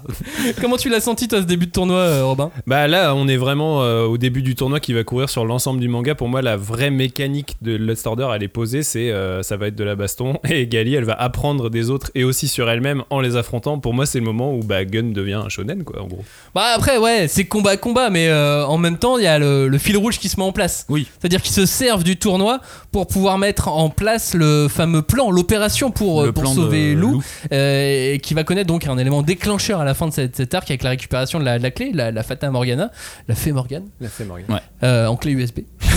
Ah, Donc c'est combat combat, mais euh, un malgré équilibre. tout, ça permet de ça permet de déployer tout le fil rouge. quoi. Ouais, mais je trouve, je sais pas vous, comment vous, vous l'avez ressenti, mais je trouve que finalement la quête de, du cerveau de Lou, euh, On l'oublie, hein. on l'oublie un petit peu quoi. Au Ah non, final, pas avec la bagarre et tout. Enfin, Mais tu sais, pour c'est moi, pour ça que. Pour moi, je reste centré sur ce que je disais au début, le, le fait de remplir la coquille vide de Gali. Ouais. Et finalement, c'est pas. Enfin, moi, honnêtement, la quête de Lou, je l'ai, je l'ai zappé. Et même quand c'était plus ou moins. Bon, ça, on en parlera plus tard, mais quand ça se résout, euh, je sais pas. Je Bah, un non, non, mais je suis, je complètement d'accord. C'est c'est pour ça que je disais ça par rapport au personnel de, de, de Gali. C'est-à-dire que là, arrivé à ce niveau-là, il faut quand même un certain équilibre pour euh, arriver entre tournois. Enfin, ça arrive souvent que dans les tournois, tu sais, il y a un, axe narratif parallèle. Le tournoi a un objectif et les héros ont une autre mission euh, en parallèle. Mais euh, là, au final, moi, c'est vrai que j'étais plus intéressé par le, par le tournoi que par le sauvetage de Lou, qui est. Parce que, en fait. je pense que ce qui, ce qui fait que Robin, tu penses comme ça et que moi aussi, c'est que l'enjeu ne nous paraît pas ouf. Tu vois, l'enjeu de sauver Lou. Vous aimiez je- pas Lou avant déjà bah, C'est un personnage qui m'a pas trop marqué. Du coup, le fait de la retrouver, bah, je suis pas excité Non, mais- à cette idée-là. Tu vois. ouais, moi, il y, a- il y a le fait que en fait, euh, le- le- la quête du cerveau de loup, elle, elle va du coup rejoindre d'autres enjeux qui sont effectivement euh, le combat contre Mbadi, contre le- la société de contrôle, contre Melchizedek et comment tu utilises cette machine et tout ça. Donc tout ça, en fait, finalement, me semble beaucoup plus important que le fait de récupérer le cerveau de quelqu'un, tu vois. C'est Et puis dans c'est à travers ce combat qu'elle rencontre euh, Ouais. Kaerul et ah Sanguis. On va l'appeler Sanguis, Sanguis. si tu veux. euh, comment, comment tu l'as trouvé, ton Robin? Bah euh, alors pour le coup c'est l'affrontement contre le Gun Troll ça nous permet de rencontrer plein de nouveaux personnages puisque bah c'est le principe du manga de tournoi c'était Ouais, du c'est tournoi sûr. de manga c'est que tu tapes des nouveaux persos qui arrivent mais du coup il y a cette fameuse Kaeru là qui est euh, la leaduse de l'équipe du Gun Troll et euh, bah ouais elle en impose de ouf quoi elle est hyper charismatique tu sens déjà dans son design que euh, elle, elle a un passé, elle a des, enfin tu vois, elle a une importance quoi. Tout de suite, elle est mise en scène comme quelqu'un qui va être important. Et je sais pas, euh, je sais pas si c'est un hasard, mais c'est encore une femme quoi. Genre en gros, après Zazie, on a un nouveau personnage féminin Oui, qui vrai, est très ouais. fort et qui arrive, qui impose et qui est euh, et qui en plus, euh, tu vois, n'a pas des, traits de caractère spécifiquement féminins. C'est une guerrière aussi quoi. Elle est, euh, elle est, enfin franchement, elle est trop badass quoi. Et elle est, elle est presque immortelle aussi. Oui, en ceci plus. dit. Ouais, ça, ça facilite Euh, toujours. D'ailleurs, on va le répéter, mais que ce soit son design à elle qui est très mystérieux. Je trouve qu'il arrive à, à donner un aspect mystérieux en faisant cette femme blonde. euh, Un peu russe. un peu, euh, ouais, un ouais. peu russe, un peu rustre à la fois. euh. Oh là là, oh là là. Non mais c'est vrai qu'au début elle est, elle est russe très distinguée, c'est-à-dire qu'elle peut se battre, elle, elle peut côtoyer Mbadi et être dans les hautes sphères, mais Oui. en même temps, euh, Oui, et puis rien en Mbadi, avoir à foutre quoi. Mbadi, il, est en- il est un peu en panique hein, devant elle Bah, quand même. Euh, Bah, on il, dit- il est pas je, très je disais, il a- lui, il a le pouvoir mental et elle, tu sens qu'elle a le pouvoir physique. quoi. C'est qu'en gros, il sait bien qu'en cas d'affrontement, ça va être la merde pour lui. quoi. Mais d'ailleurs là, tu, tu disais qu'on découvrait énormément de personnages et que c'est le but des tournois, Ouais. et on découvre énormément de cara design de ouf. Bah oui. On voit de la référence, on voit de l'hommage. Le, le mec du, du Gun Troll, euh, il est limite en Optimus Prime. Oui, oui, oui. Ah bah oui, complètement. Mais oui, Tu en vois, pour plus, moi, c'est- y a moi, c'est Transformers, quoi, met, ouais. Ah, ouais, le, le gars qui envoie des. le vieux. euh, Des coups de Ah. poing là, automatiques. Ah oui, euh, qui, le, le mec qui jette des cargos, enfin des cargaisons et tout, ou l'autre? Attends. Celui qui est en robot. Ouais, qui est un robot, Ouais, qui, il, a, il a ses Le lampes blond, en avec épée. des lunettes. euh, Oui, oui, ok. Ah, c'est c'était pas un vieux Moi, je crois que c'était un Non, il y a un vieux au début qui, tu sais, qui tourne sur lui-même, qui fait la toupie et tout, qui est pas mal aussi d'ailleurs. Et lui aussi d'ailleurs, qui a une espèce de vision du guerrier. Enfin, comme tu disais, ça revient assez régulièrement et tout. Et il y a, ouais, il y a le fameux jeune qui est le fils d'un- d'une Oui, légende ça. des, des. Tu sais, en plus c'est des dockers en fait. Le mec c'est un super docker. C'est un mec qui envoie des, des, des, des conteneurs sur les, vaisseaux et tout. Enfin, rien que ça, c'est des idées de ma boule quoi. C'est trop bien. Le mec qui vit sur la lune et qui, tu sais, son métier c'est de d'envoyer à puissance euh, super vitesse des, car des, Ouais. des conteneurs c'est un ouvrier du futur. Mais ouais, euh. c'est un ouvrier du futur, mais en même temps, du coup, bah oui, ça fait un guerrier de ouf parce qu'il met des patates de bâtard et tout. Enfin, je trouve ça, c'est des idées. Puis même tout le truc autour du troll, tu vois, le, Ouais, le ouais, fait ouais. de vouloir euh, faire une nation pour les orphelins Ouais, de ce monde, puisque euh, on l'a pas dit, mais en fait, il y a plus de naissances dans ce monde-là. Oui. Oui, c'est vrai. Donc, euh, forcément, quand quand il y en a, ça, ça fout la merde. Donc, on Ah ouais, veut pas, on ils veut sont pas des nouveaux. hein. Il y, a, deux trois mecs qui aimeraient bien taper un croc dedans quand ils quand ils les voient passer. Et, et on profite de cet arc parce que c'est le seul où on va voir Gallier combattre avant longtemps en fait. Oui, oui, oui, c'est vrai. Voilà, je veux pas, je veux pas avancer trop hein, si vous êtes qu'à ce moment-là dans la lecture, mais profitez-en. Ouais. Profitez bien du combat de Gallier à ce moment-là. Ouais, après, si vous aimez la voir se bagarrer, elle va se Ouais, on va bagarrer la se encore. hein. Oui. évidemment. En tout cas, depuis le début, donc on, on découvre un monde, on découvre des gal- une galaxie, on découvre des planètes, on découvre d'autres habitants, et dans ce monde-là, la vie humaine donc a plus aucune limite. C'est pour ça que la natalité est un gros problème, puisqu'ils sont tous, euh, ils sont tous immortels. C'est une superbe dystopie, quoi, avec euh, tout ce problème des orphelins, avec ce monde-là. euh, Ouais, mais j'en reviens encore à mon point de tout à l'heure. C'est pire que la décharge. C'est Bah, pire que Kuzetsu finalement. Bah en fait on est pour moi dans une espèce de d'empire euh, qui a qui a atteint son espèce d'apogée parce qu'effectivement l'immortalité c'est l'espèce de quête ultime et là maintenant en fait tous les habitants de cet empire sont devenus immortels Du coup, les naissances sont même plus donc il n'y nécessaires. a plus, y a plus besoin de naissance puisqu'en fait euh, a- euh, on peut continuer à vivre éternellement et en fait du coup bah on est sur un empire qui a son apogée et qui donc mathématiquement est en décadence. Et en fait comme tous les empires à l'apogée là on est en train- on est dans une période décadente. Et donc du coup bah oui ça, ça, ça provoque plein de trucs euh, le- le- les, les, les combats sur le Léviathan le Zod qui est une espèce de truc. C'est les gladiateurs quoi. En gros c'est Oui, oui, on se fait tellement chier parce qu'on est à son apogée qu'on est obligé de regarder des mecs s'entretuer tu vois. Et on va en arriver peu à peu au Last Order, hein, dont, on, on parlera, euh, dont on parlera tout, tout à l'heure. Euh, la suite, euh, la suite, ces problèmes de natalité, on les voit, enfin d'orphelins en tout cas, on les voit aussi avec le, Starship Cult, qui est l'arc suivant. Le Starship Cult, c'est euh, donc le, deuxième combat du, tournoi. C'est une autre équipe. Ce sont les chapitres 35 à, à 43. Là aussi, c'est assez long parce qu'en fait, en même temps que le, combat, euh, on voit Gali faire, euh, faire d'autres choses. Gali donc lâche l'affaire, elle se bat plus. Elle met à exécution le, le plan pour aller récupérer euh, Lou. Donc là, ils sont en place. On est en mode Ocean's Eleven. Ouais, On y va. ça, ça. Bon, on est deux, mais. Ouais, bon, on est deux, Ocean's 2, Ocean's 2. elle part à la rencontre de, de son passé, de la Yoko qu'elle était avant d'atterrir sur, sur Terre. On Elle est, comprend elle est qui est- stylée cette phase. Ouais. Ouais, ouais, vraiment, et, et on va même comprendre comment elle est arrivée sur Terre. Euh, et là, t'as de la super baston de Yoko. Du coup, Ouais. Gali, mais t'as de la super Mais moi, j'attendais tellement de savoir comment elle est arrivée sur Terre que alors, le, jour où j'ai lu, j'ai fait Ah, enfin Ouais. Cette réponse, je l'ai, je l'attendais il tellement te donne la réponse. Mais oui, c'est ça Comment tu l'as trouvé, toi, Robin, ce- cet arc, ce combat euh, et cette partie-là? Bah alors la partie combat euh, contre le Starship Cult en elle-même, euh, je trouve que c'est une partie assez mineure dans Last Order parce que bah déjà juste avant on a eu un tour contre justement une équipe comme on disait de persos ultra badass, ultra charismatiques et tout et là le Starship Cult, bon ils sont intéressants tu vois les persos mais je sais pas, il y a, moi il y a un truc qui fonctionne moins bien sur le fait que bah c'est un, une équipe qui il se bat avec euh, la puissance mentale, euh, tu vois, le, le, le- le contrôle, l'hypnose et tout, c'est un truc, je sais pas, je trouve moins, moins intéressant dans un registre SF, tu vois, en termes de combat.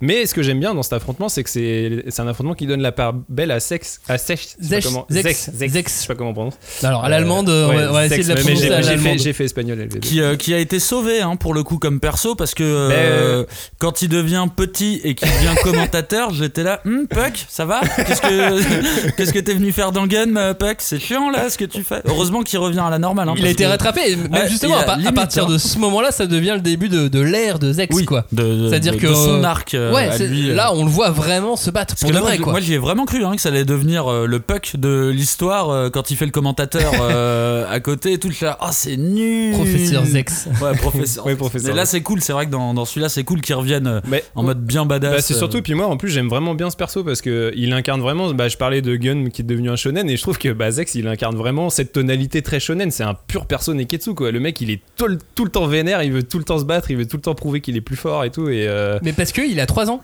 et, et- bah oui parce que c'est un enfant et qu'il C'est Comme Tiali dans Gun. sais, il refait vrai, le, le vrai. même, le même, et puis, le même et puis trajet. même, je trouve qu'il y a un truc vachement intéressant dans le perso de Zex finalement, c'est qu'il change de sexe quoi. C'est que à la Oui, base, il c'est à la base c'est une copie, à la base euh. c'est un c'est un tune de, de Gali, euh, le numéro 6 Zex en, en allemand, euh, qui finalement en fait euh, quand il change de corps et qu'il passe au corps, euh, je sais plus comment, Fitzroy là, il, du coup il, il prend une apparence masculine, donc ça donne un peu aussi euh, le change aussi, ça Ouais, permet d'avoir bah, un personnage c'est un combattant. masculin dans l'équipe aussi quoi. Moi j'adore euh, le, le moment où Zex devient un vrai combattant parce que du coup on va avoir une vraie team entre les, les, les, les deux, les deux inutiles, euh, Elf Les et deux Wolf, inutiles, c'est vrai. euh, et Gali et, et Zex. Je me dis, ah, on va enfin peut-être avoir un truc un peu, un peu cool. Putain, mais c'est vrai que ça a dû équilibrer pour le coup parce qu'il y avait pas de mec. Non, il y avait pas de mecs, mec du tout. ouais. Exactement. Et euh, mais en revanche, le combat en lui-même, c'est mon petit point négatif de la Ouais, Oui, c'est pas. Voilà, j'ai du mal à savoir si j'ai vraiment besoin du flashback du clown. Bah alors honnêtement, moi, il m'a perdu. Hein. Il m'a perdu pas, ce je- truc du flashback. L'histoire de clown, Foufon, euh, est-ce que j'en avais vraiment besoin? Non. Ouais. Je suis pas sûr non, Non. plus. Je comprends, je comprends la volonté, je comprends le- le- l'envie, tu vois, mais euh, euh, on va dire euh, zéro, euh, zéro intérêt, tu vois. En- fait, je pense que c'est c'est lié un peu au péché mignon de Kishiro, qui est lié à ce qu'on disait au début sur le fait qu'ils veulent un peu mettre de la hard SF partout. En fait, c'est un passionné de science, mais de toutes les sciences, je pense que ça se voit quoi. Et là, je sais pas, il a voulu se dire, bah, il s'est intéressé à la parapsychologie, dit, Ouais, je vais on faire une parti, équipe euh, euh. qui est basée sur sur cette euh, théorie scientifique là. Mais c'est vrai qu'au final, euh, à part des images sympas, genre, Oui, euh, genre quand, visuels, quand la meuf se tire une tête dans la, euh, Elf ou Wolf se tire une balle dans la tête, c'est assez marrant. Et euh, l'espèce de pyramide avec euh, le, le culte et tout, tout ça, c'est c'est sympa graphiquement. Après, est-ce Ouais. que vraiment que je te rejoins, Max, est-ce que ça a un intérêt dans l'histoire de Last Order? Je suis pas certain. Bah, surtout- Zex qui sauve la fille à la limite, tu Ouais. vois, ça lui donne Oui, ça c'est bien, ça c'était bien, ça, ça, ça marchait. Mais voilà, puis le côté hommage, toi. que t'as Oui, bien c'est ça, bah, ça se voit le, que, que Foufon, bah, il- comme, euh, comme Griffith dans Berserk, c'est une référence à Phantom of the Paradise, euh, le film de Brian De Palma. Euh, ça se voit dans son casque et tout. Donc là, c'est, je pense que c'est. Allez, Kishiro, il s'est fait un petit plaisir. euh, je, vais, je vais mettre ça, je vais mettre des. je- puis mettre ouais, en scène ces, ces- ces espèces de scènes un peu plus fantastiques, fantasmagoriques que purement SF. C'est peut-être ça qui. Et si, si vous êtes comme moi, c'est-à-dire qu'au moment de la relecture, vous saviez ce qui allait arriver après, moi ça m'a mis un peu des feelings bizarres, genre ah le flashback commence, Qu'est-ce- c'est qui le de quoi non, c'est pas ça, non. Bah non, justement, pas parce ça, que ouais. euh, en parallèle du combat, et heureusement qu'en parallèle du combat, il y, y a autre chose, on va continuer de suivre Gali qui court après Yoko. Ouais, Ça, ça, c'est énorme. Ça, le passage en lui-même, il est vraiment excellent. On obtient enfin toutes les réponses sur son passé, comment elle s'est retrouvée sur Terre, pourquoi, suite à quoi. Enfin, on a, on a, on a le- toutes les réponses là. Le truc de puissance, je trouve qu'il est vachement bien géré. C'est-à-dire Ouais. que tu sais, elle voit Yoko, elle dit Waouh, sais, j'ai jamais vu quelqu'un se battre euh, Ouais. comme ça. C'est une danseuse, c'est de l'art. Et après, quand elle tombe sur son compatriote, en gros, il t'explique que Gali, elle est pétée, tu vois, dans Mais oui, tous les. mais là on arrive à un climax euh, justement, la rencontre avec cet autre pratiquant du Panzerkunst de son passé. Là, je trouve que c'est un climax vraiment dans, dans, dans le bouquin et heureuse- heureusement qu'il est là dans cet arc-là pour sauver. Oui, c'est vrai. Ouais, et puis oui, parce que cet, bah, cet affrontement, il est déjà, il est cool, enfin honnêtement. Et puis ça nous permet d'en apprendre vachement plus sur le Panzerkunst et notamment le fait que c'est un pur art martial militaire qui est vraiment utilisé comme un, truc pour combattre, euh, ouais, euh, d'un point de vue militaire, parce que même ils utilisent des armements, des espèces d'équipements. Il a des petites bombes euh, dans ses doigts, il fait claquer ses doigts pour faire péter des bombes et tout. Donc il y a vraiment un truc de euh, le Panzerkunst, c'était pas qu'un art martial, c'est pas le karaté cosmique de, euh, de Toji, c'est vraiment un art martial euh, qui, a un- qui a une utilité, qui a un Militaire, but euh, tactique, stratégique et qui est utilisé vraiment Bah, pour des, pour des du- objectifs. Du, du Krav Maga un peu, tu vois. Enfin, Oui, Krav voilà, Maga, il n'y a, pas- ouais. y a pas le truc des armes euh, spécialement, Non, mais, tu sens que ça fait partie Non mais il y a un peu ce truc de tu sais bah, c'est un- aussi un art martial qui repose sur des espèces de clés de aussi euh, de, de, de, de- de force de l'adversaire que tu utilises contre lui et tout ça donc il y a vraiment cette dimension là qui est qui Mais est je serais, je vraiment curieux de savoir à quel point il a étudié énormément d'arts martiaux différents Mm. pour euh, développer tous les arts martiaux dont il parle dans, dans, dans, dans Last Order.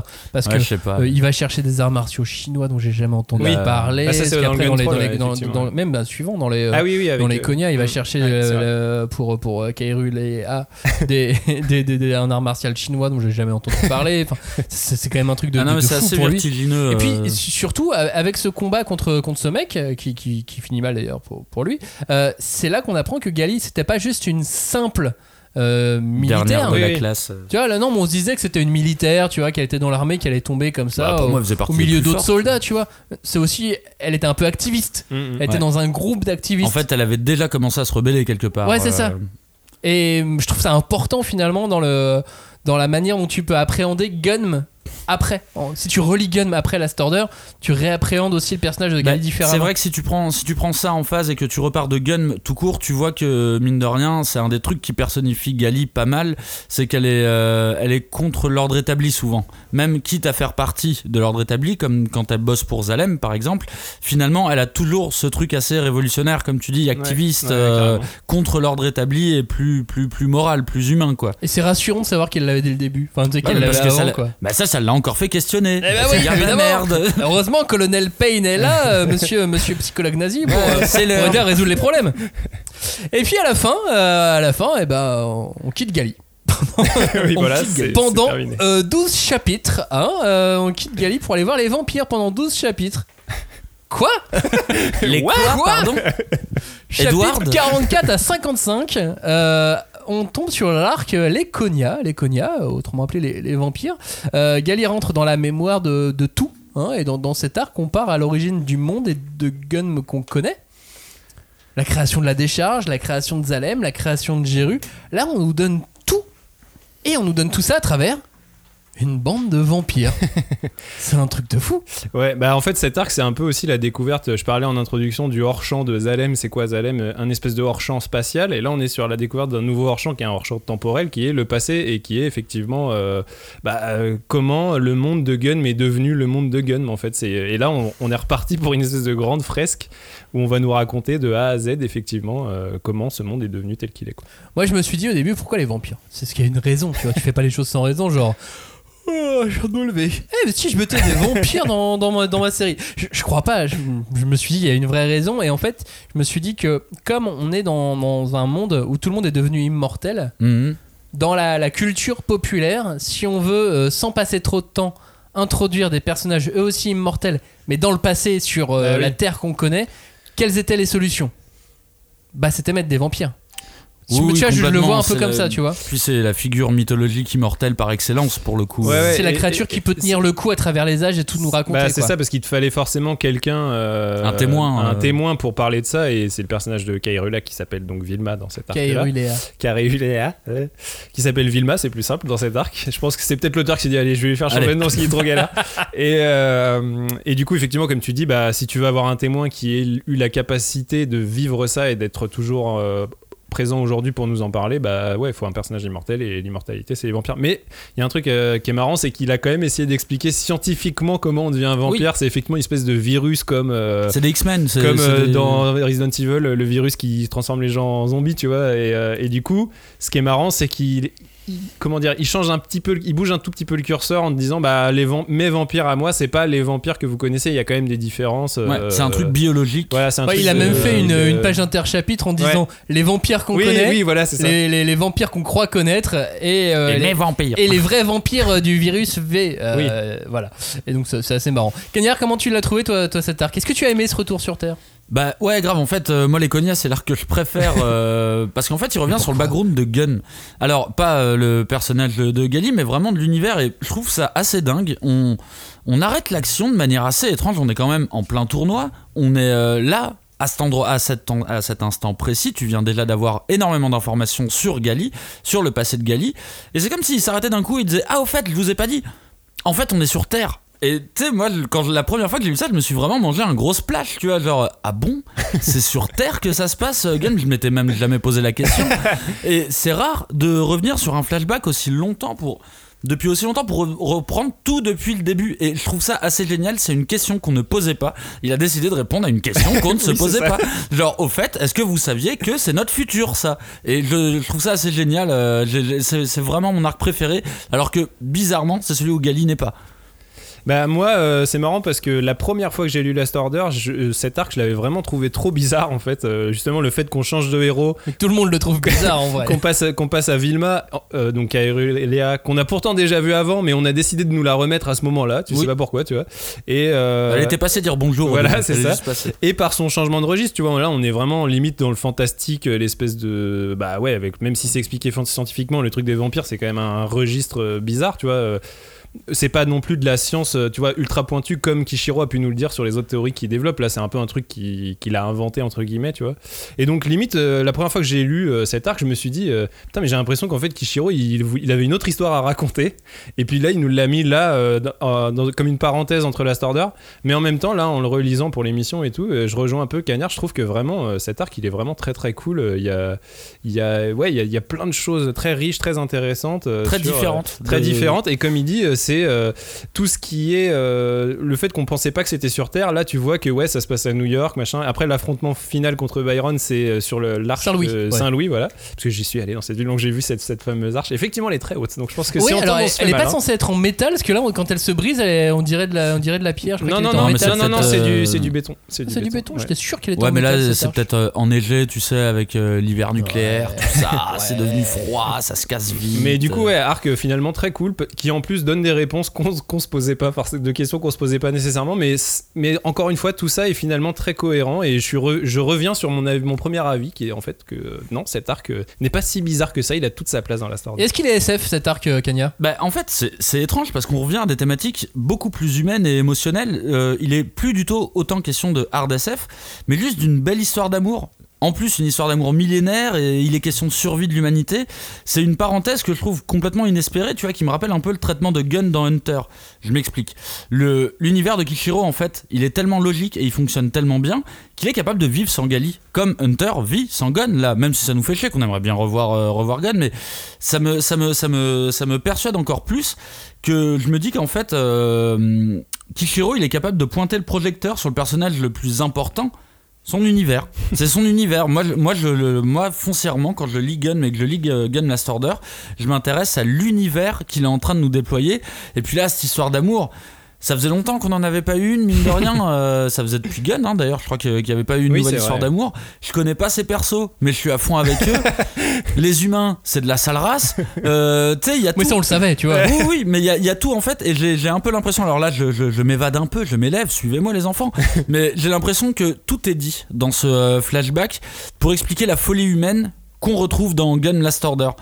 Tout est, tout est là en Ah bah, fait, euh, l'origine de la folie. Comment on en arrive à ce que c'est devenu Voilà, que- ce comment devenu on en arrive quoi. Alors que en fait, à la base, c'était un truc de survie, c'est-à-dire qu'ils ne cherchaient pas foncièrement à devenir des super humains, tu vois. C'était question de survie parce que euh, l'humanité courait à sa perte.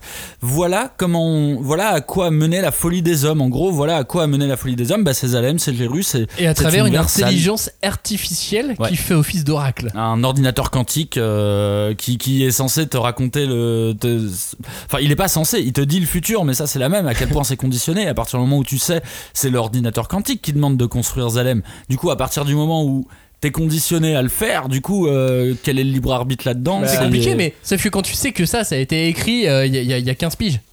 Bah ouais. Et C'est un truc de malade et parce puis- que c'est là, ça arrive maintenant, aujourd'hui, les Mm. ordinateurs quantiques, là on est en train de les construire. Oui, oui. Ouais, ouais, mais bon, je pense que ça encore, c'était des théories. Vu qu'à mon avis, Kishiro est quelqu'un qui s'intéresse beaucoup à ce qui se passe dans le monde, c'était des théories qui existaient déjà à l'époque et dont il s'était intéressé. sûr, oui. Comme Spielberg dans ses films s'intéresse beaucoup à la science euh, théorique.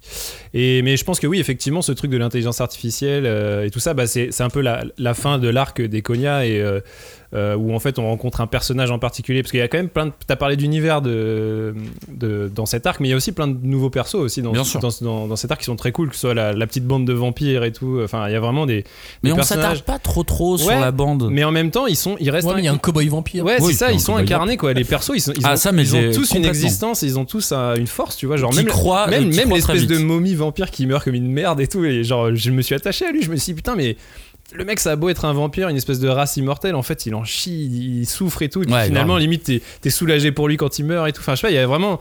Il a, Mais c'est l'art du chara-design aussi Mais ça, qui ouais, permet on- de- de- de- d'imposer des personnages à travers des archétypes, des archétypes qu'on connaît Que- tous. Ouais, Ouais, que ouais. tu connais qui font Mais- appel à des Mais Cara Design, mais aussi pure affaire de mise en scène, quoi. Je trouve que pour le coup, Oui, Kishiro, oui, bien euh, je, je le dis souvent, mais c'est vraiment très très fort pour euh, incarner des persos à travers une mise en scène. Moi, pour le, pour le coup, c'est vraiment l'arc le plus vertigineux que. En fait, j'ai eu l'impression de me manger une balayette, tu vois. Vraiment comme si je tombais en arrière, et euh, tu sais, en tombant en arrière, il m'a fait remonter le temps. Au fur et à mesure, et genre, quoi? On en, est, on, on en est là, on en est à demain, quoi? Et. Putain, moi, j'ai, enfin, à ma première lecture, mais j'ai trouvé ça fou. Tu sais, c'est la chute quand, cool. quand, quand tu, quand tu fais des rêves, tu sais, où t'as l'impression de tomber, tu dans le Ouais, c'est noir. ça. Tu tombes, tu tombes, tu tombes, et. Ok, commençons C'est l'histoire. reparti. Ah putain. Et à la fin de cet arc, en plus, on découvre euh, le sens de Last Order. Bah, bah, c'est ça, ouais. Il y a le. En plus, donc non seulement t'as as plein d'infos, mais à la fin ça va, ça va très très très très vite. Et du coup, tu découvres effectivement le personnage d'Arthur, qui est euh, le, le petit-fils du gamin que Vilma a sauvé au début de, de l'arc. Et en fait, tu te rends compte que Arthur euh, a finalement développé cette espèce d'intelligence artificielle, d'ordinateur quantique qui ne l'était même pas à l'époque, puisque c'était des espèces d'assemblages de machines euh, limite steampunk et tout, puis finalement a, a évolué. En fait, Arthur c'est devenu le, le personnage qui maîtrise cette technologie et qui en fait du coup est devenu l'espèce de, de dictateur Ouais, qui, bah, c'est le Mbadi, utilise- euh, voilà, le premier Mbadi. exactement Ouais, qui, et qui va construire Zalem. qui et utilise ce pouvoir de, de prédiction et tout ça pour euh, finalement euh, bah, faire, faire avancer l'humanité. Alors lui, son, son credo, c'est de la faire aller vers l'espace et tout, et parce que euh, bah, la Terre, si jamais il y a un autre cataclysme, on va Et être ça encore, aussi, c'est une question la hyper actuelle où ils disent Mais pourquoi tu veux monter en haut? C'est de là la merde par Mais- terre. Et là, bah, moi, je pense Mais il y a un truc très fort, et du coup, ça rejoint ce que dit, ce que dit Max, c'est qu'on découvre le, le, le, le- concept de Last Order, enfin le titre du manga au tome, on est au tome combien là? 6 6 euh, de la nouvelle édition. on découvre enfin pourquoi ce manga a ce titre-là, c'est qu'en gros, euh, Arthur, qui est donc le mec qui est le, garant du, contrôle de cet ordinateur, il a, il a créé un artefact qui s'appelle la Fata Morgana, qui est une espèce de clé USB, effectivement, qui donne à Vilma. Et il lui dit en gros, dans cette clé, tu as la- le moyen de désactiver euh, Melchizedek ou en tout cas de. euh, Bah, de, de, de faire tout exploser, en gros, quoi. Voilà. De mettre fin à cette et civilisation. donc en gros, il dit euh, Je te donne les clés du Last Order. C'est en gros, je te donne le, le- le- le pouvoir de donner le dernier ordre à Melchizedek qui est. Bah en gros, c'est moi ce que je trouve assez fort, c'est que le dernier ordre du Melchizedek, c'est justement qu'il n'y ait plus d'ordre. quoi. C'est qu'en gros, euh, Melchizedek donne la capacité d'avoir un ordre absolu, ce qui est ce que Mbadi a dans le, le temps actuel.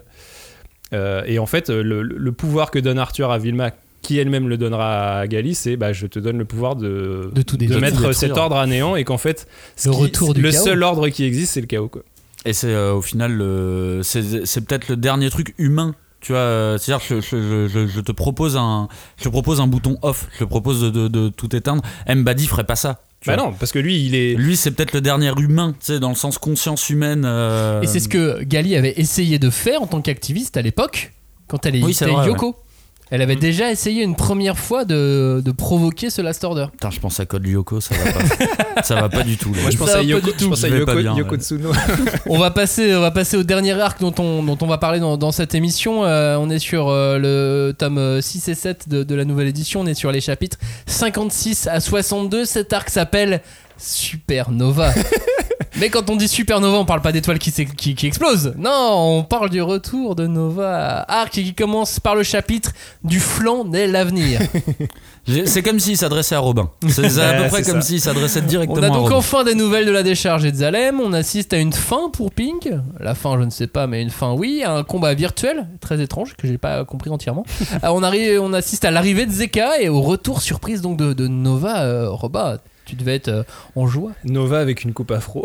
Non, mais tu sais, quand il y a écrit Supernova, tu sais, j'imagine dans ma tête et j'imagine une musique disco. Tu sais, Non, mais il arrive en avec plus, sa gouffa. en plus, c'est ça qui est génial, c'est que tu dis c'est le retour de Nova, mais le retour de Nova ne peut pas être un retour comme les autres. C'est-à-dire que quand Nova revient, il est trois Nova différents et en fait ils sont même pas d'accord entre eux. Et genre il y a le Nova qui est pote avec Mbadi, le Nova de Zalem, le Nova, le Nova le portable. Nova euh, portable qui donne des infos et tout. Et Toujours donc- avoir un Nova portable donc qui voilà. avant était un Nova vaisseau Nova- dans le dans le- le- l'espèce de, de- de, de- de réalité quantique. Et donc c'est c'est un peu à l'image de ce qu'on vient de dire sur le Last Order ou le fait que euh, le dernier ordre c'est le chaos. Bah, au moment où on a dit ça, c'est Nova, c'est le moment où Nova. décide de revenir et où justement c'est lui, c'est bah, c'est son credo. Nova, lui, il ne croit qu'au chaos, il ne croit qu'au fait que euh, le hasard crée les choses et, euh, et c'est, je trouve ça génial qu'il revienne à ce moment-là et puis que ouais, il y a- y, a tous ces espèces de répliques, ces punchlines incroyables sur le flanc qui sont euh, d'anthologie quoi. Honnêtement, du flanc naît l'avenir, c'est incroyable. Quoi. Vous trouvez pas que cet arc est quantique Alors que, je sais pas, j'ai- utilisé ce mot parce que parce qu'il est beaucoup Est-ce que tu peux mettre dans, une note de bas de Gun. page Euh, quantique dans le sens où il est encore moins tangible et évident, dans le sens où on est dans une sorte de réalité virtuelle permanente dans cet arc et qu'on n'est pas sûr de tout comprendre. Bah, c'est que t'as fini par accepter cette réalité et du coup, tu sais, il pousse le curseur encore. Je pense que c'est ça qui te fait te dire euh, Ouais, non, mais attends, c'est un peu abusé là quand même. Euh, Il y a un Nova afro qui. dé- Ah oui, mais en même temps, c'est un truc virtuel. Donc oui, oui, allez-y, euh, foncez. Tu vois. Oui, puis il y a le combat euh, Ping versus Mbadi euh, en- Ouais. en, réalité virtuelle. C'est du Tron. euh, Mais ça marche bien euh, ce combat, moi je l'aime bien. Je suis pas- pas sûr d'avoir compris tout ce qui se passait dans le non combat. plus, euh, bah Bah, non Tu sais, si. au moment quand il perd ses membres, je suis pas sûr que. Bah si, pas compris un ses virus, membres. euh, Bah si, oui, en gros, Mbadi, quand il le touche, il le contamine avec un virus informatique. Donc l'autre décide de se, De se couper de se le- son séparer de ses bras. propres euh, membres Ouais, pour pas que ça contamine son corps. Parce que du coup, les nanomachines font que. tu- Bah ouais, mais quand on repassait sur la réalité virtuelle, je sais pas, j'étais pas sûr Il, tout. il avait plus ses bras quand on revenait. Ouais, il les avait plus et finalement il arrive à essayer de le, le Et, désinguer puis, quand même. et du coup là je trouve que j'aime bien aussi parce que Ping il a un peu un rôle un peu, un peu stylé tu vois un peu badass de mec qui se bagarre qui, est, plus qui est prêt à se, qui est prêt à se escroc, euh, sacrifier et qui se sacrifie, ouais, c'est ça. Et puis du coup, ouais, tu vois, tu sens que même Mbadi, il se dit putain, ce gars-là, c'est quand même pas n'importe qui. euh, le combat, Ouais. tu vois, il est un Il peu. le dit plusieurs fois. Oui, du et petit tout, lanceur euh, d'alerte banni, ouais. on en devient au vrai héros qui se sacrifie, qui carrément. devient martyr pour sa cause. Ça change aussi, euh, ça change aussi un petit peu les- le, le- le paradigme pour, euh, pour Ping. Euh, Cagnard, comment t'as senti ce retour de Nova? Bah, c'est assez rigolo parce que Nova, je trouve que depuis le début de la Order, il s'en prend vraiment plein la gueule. en fait, j'ai l'impression qu'Ichiro, il est, euh, c'est comme s'il avait cherché à déconstruire un peu l'éminence grise euh, de Gun. Là, dans la Order, il est, il n'est plus celui qui sait, tu vois. Il- en fait, il subit comme les autres et on lui donne même un petit côté mentor à la Ido, tu vois. C'est lui qui reconstruit Gali. Mm. Il la conseille, alors elle lui fait pas confiance et tout, mais euh, par contre, sa capacité de comeback, elle est quasi. euh, sa capacité de comeback est immortelle, tu vois, en soi, est vraiment. Bah Oui, tu sais combien de fois il est mort Bah oui, parce qu'avec la, avec, la avec la, Order, avec là, la euh, karmatronique, il peut revenir euh, il revient de potentiellement euh, de façon infinie. Mais c'est assez marrant que on, on, on l'a on l'a vraiment mis à l'amende, je trouve, dans, euh, dans, dans la Order. Même la manière dont il se fait buter sans qu'on lui pose une question ou deux, c'est là, tiens, prends, on prend ta puce, c'est tout ce dont on avait besoin de toi. Mais non, il est plus vicieux que ça, euh, Nova. Il va, il va revenir. Et, enfin, tu vois, le design, quoi. Moi, le- c'est vraiment le design de la coupe afro. Et, euh, et puis ce que j'aime bien, c'est que euh, donc t'as le Nova Afro qui est donc euh, l'allié de Mbadi et en fait tu sens que genre Mbadi te le présente en te disant genre ouais je lui ai donné une deuxième puce cerveau du coup il a accepté de travailler pour moi et tout mais tu te dis wow là calme-toi mon gars ça, Ouais. reste, ça reste Destinova tu lui as donné des pouvoirs supérieurs euh, méfie-toi parce que euh, il il va, il va peut-être faire vouloir sa vengeance quoi. au bout d'un moment quand Il va même. évidemment. quoi. Et dans quelle mesure il pourrait pas récupérer les autres puces de Nova Bah oui. pour faire un hyper Nova Moi j'adore aussi au début sur Zalem euh, quand euh, on les voit brûler des, des coquilles là on sait pas trop ce qui se passe et qu'on se rend compte qu'en fait c'est des, des coquilles de, de préparation pour le- des naissances de nouveaux Nova Ah oui. sur Zalem. ah oui c'est vrai j'aime c'est bien pas- ce passage. c'est ça. Et en parallèle, donc on, on découvre un nouveau personnage, celui de, de Zeka, qui, euh, qui est introduit en arrivant en moto devant Zex. Un droïde à Rasta. devant, euh, euh, ouais, avec une drôle de tête en fait. Sais un peu, un Rasta, peu, euh, ouais, un peu Sentai, un peu Rasta, un peu. Et puis qui donne lieu au meilleur combat de pouce de l'histoire du manga. ouais, mais Jamais l'histoire du manga nous avait offert un combat de pouce. Tu vois, autant avec tu dis autant d'intensité. après le bras de fer de Hunter x Hunter on a le combat Tu dis que, que Kishiro il fait beaucoup de recherches sur euh, les arts martiaux et compagnie. Sur le combat de pouce, je suis pas tout le temps d'accord, moi. hein. ouais l'arcane Ça utilise euh, le bras et tout. Normalement, c'est le poignet, hein, c'est pas le bras. hein. Ouais, il, il est allé au-delà de, bah oui, toutes les règles du On combat est de sur pouce. Après tout. Et évidemment, on est sur un combat de pouce presque quantique là à ce moment-là. mais le meilleur combat de pouce de l'histoire du manga, j'en ai jamais vu. Ah bah, Euh, voilà. ça aussi, Euh, c'est une blague. Tu vois. Je pense qu'on peut faire qu'un top 1 en plus de- de- des Oui, combats de pouce. On fera ça. une vidéo sur YouTube. Le top 1 des meilleurs combats de pouce de l'histoire du manga. Le Et premier va voilà. vous étonner. Puis donc il y a- il y, a cette rencontre avec, euh, avec Zeka. Zeka qui fait une zazie. il nous fait une zazie Il nous fait une zazie, puisque euh, à un moment donné, Zex lui dit Bah, C'est quoi un vrai guerrier? Ah, cette question, on ne l'avait jamais vue. Oui, tout le monde doit donner sa définition. Alors Zeka, guerrier. il y répond. J'adore la réponse de Zeka. Elle n'a aucun sens. Tu veux parler de ce qu'il fait? La nature d'un homme? Mon gars, il dit pas mon gars, mais on comprend. Ouais. Mon gars, la nature d'un homme peut se résumer en une chose la destruction de son environnement.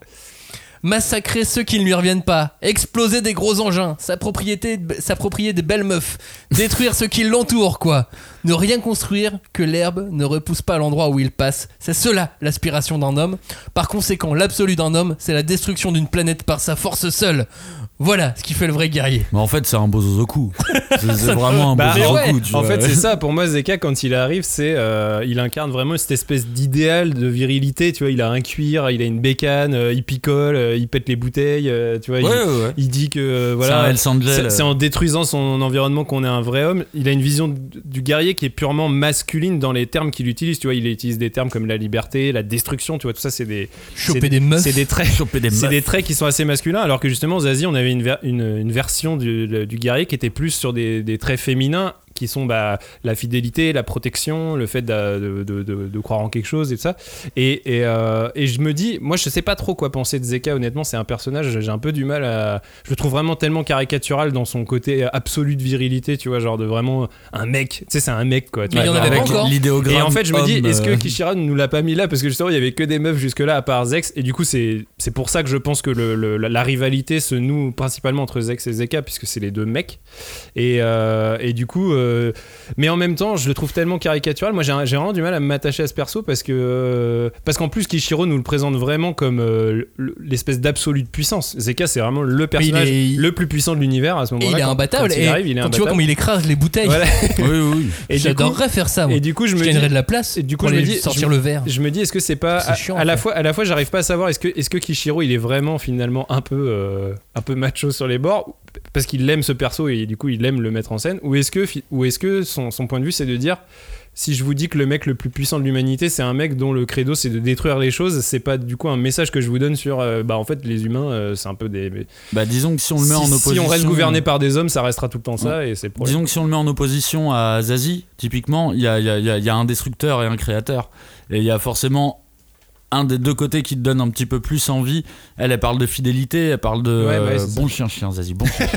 et lui, il est juste en destruction totale. C'est le. et la liberté la- absolue, c'est un anarchiste quoi. gros, Ouais, ouais, c'est, oui, euh, oui, c'est ça, c'est un beau zozoku. euh. il, il lui manque la banane, quoi.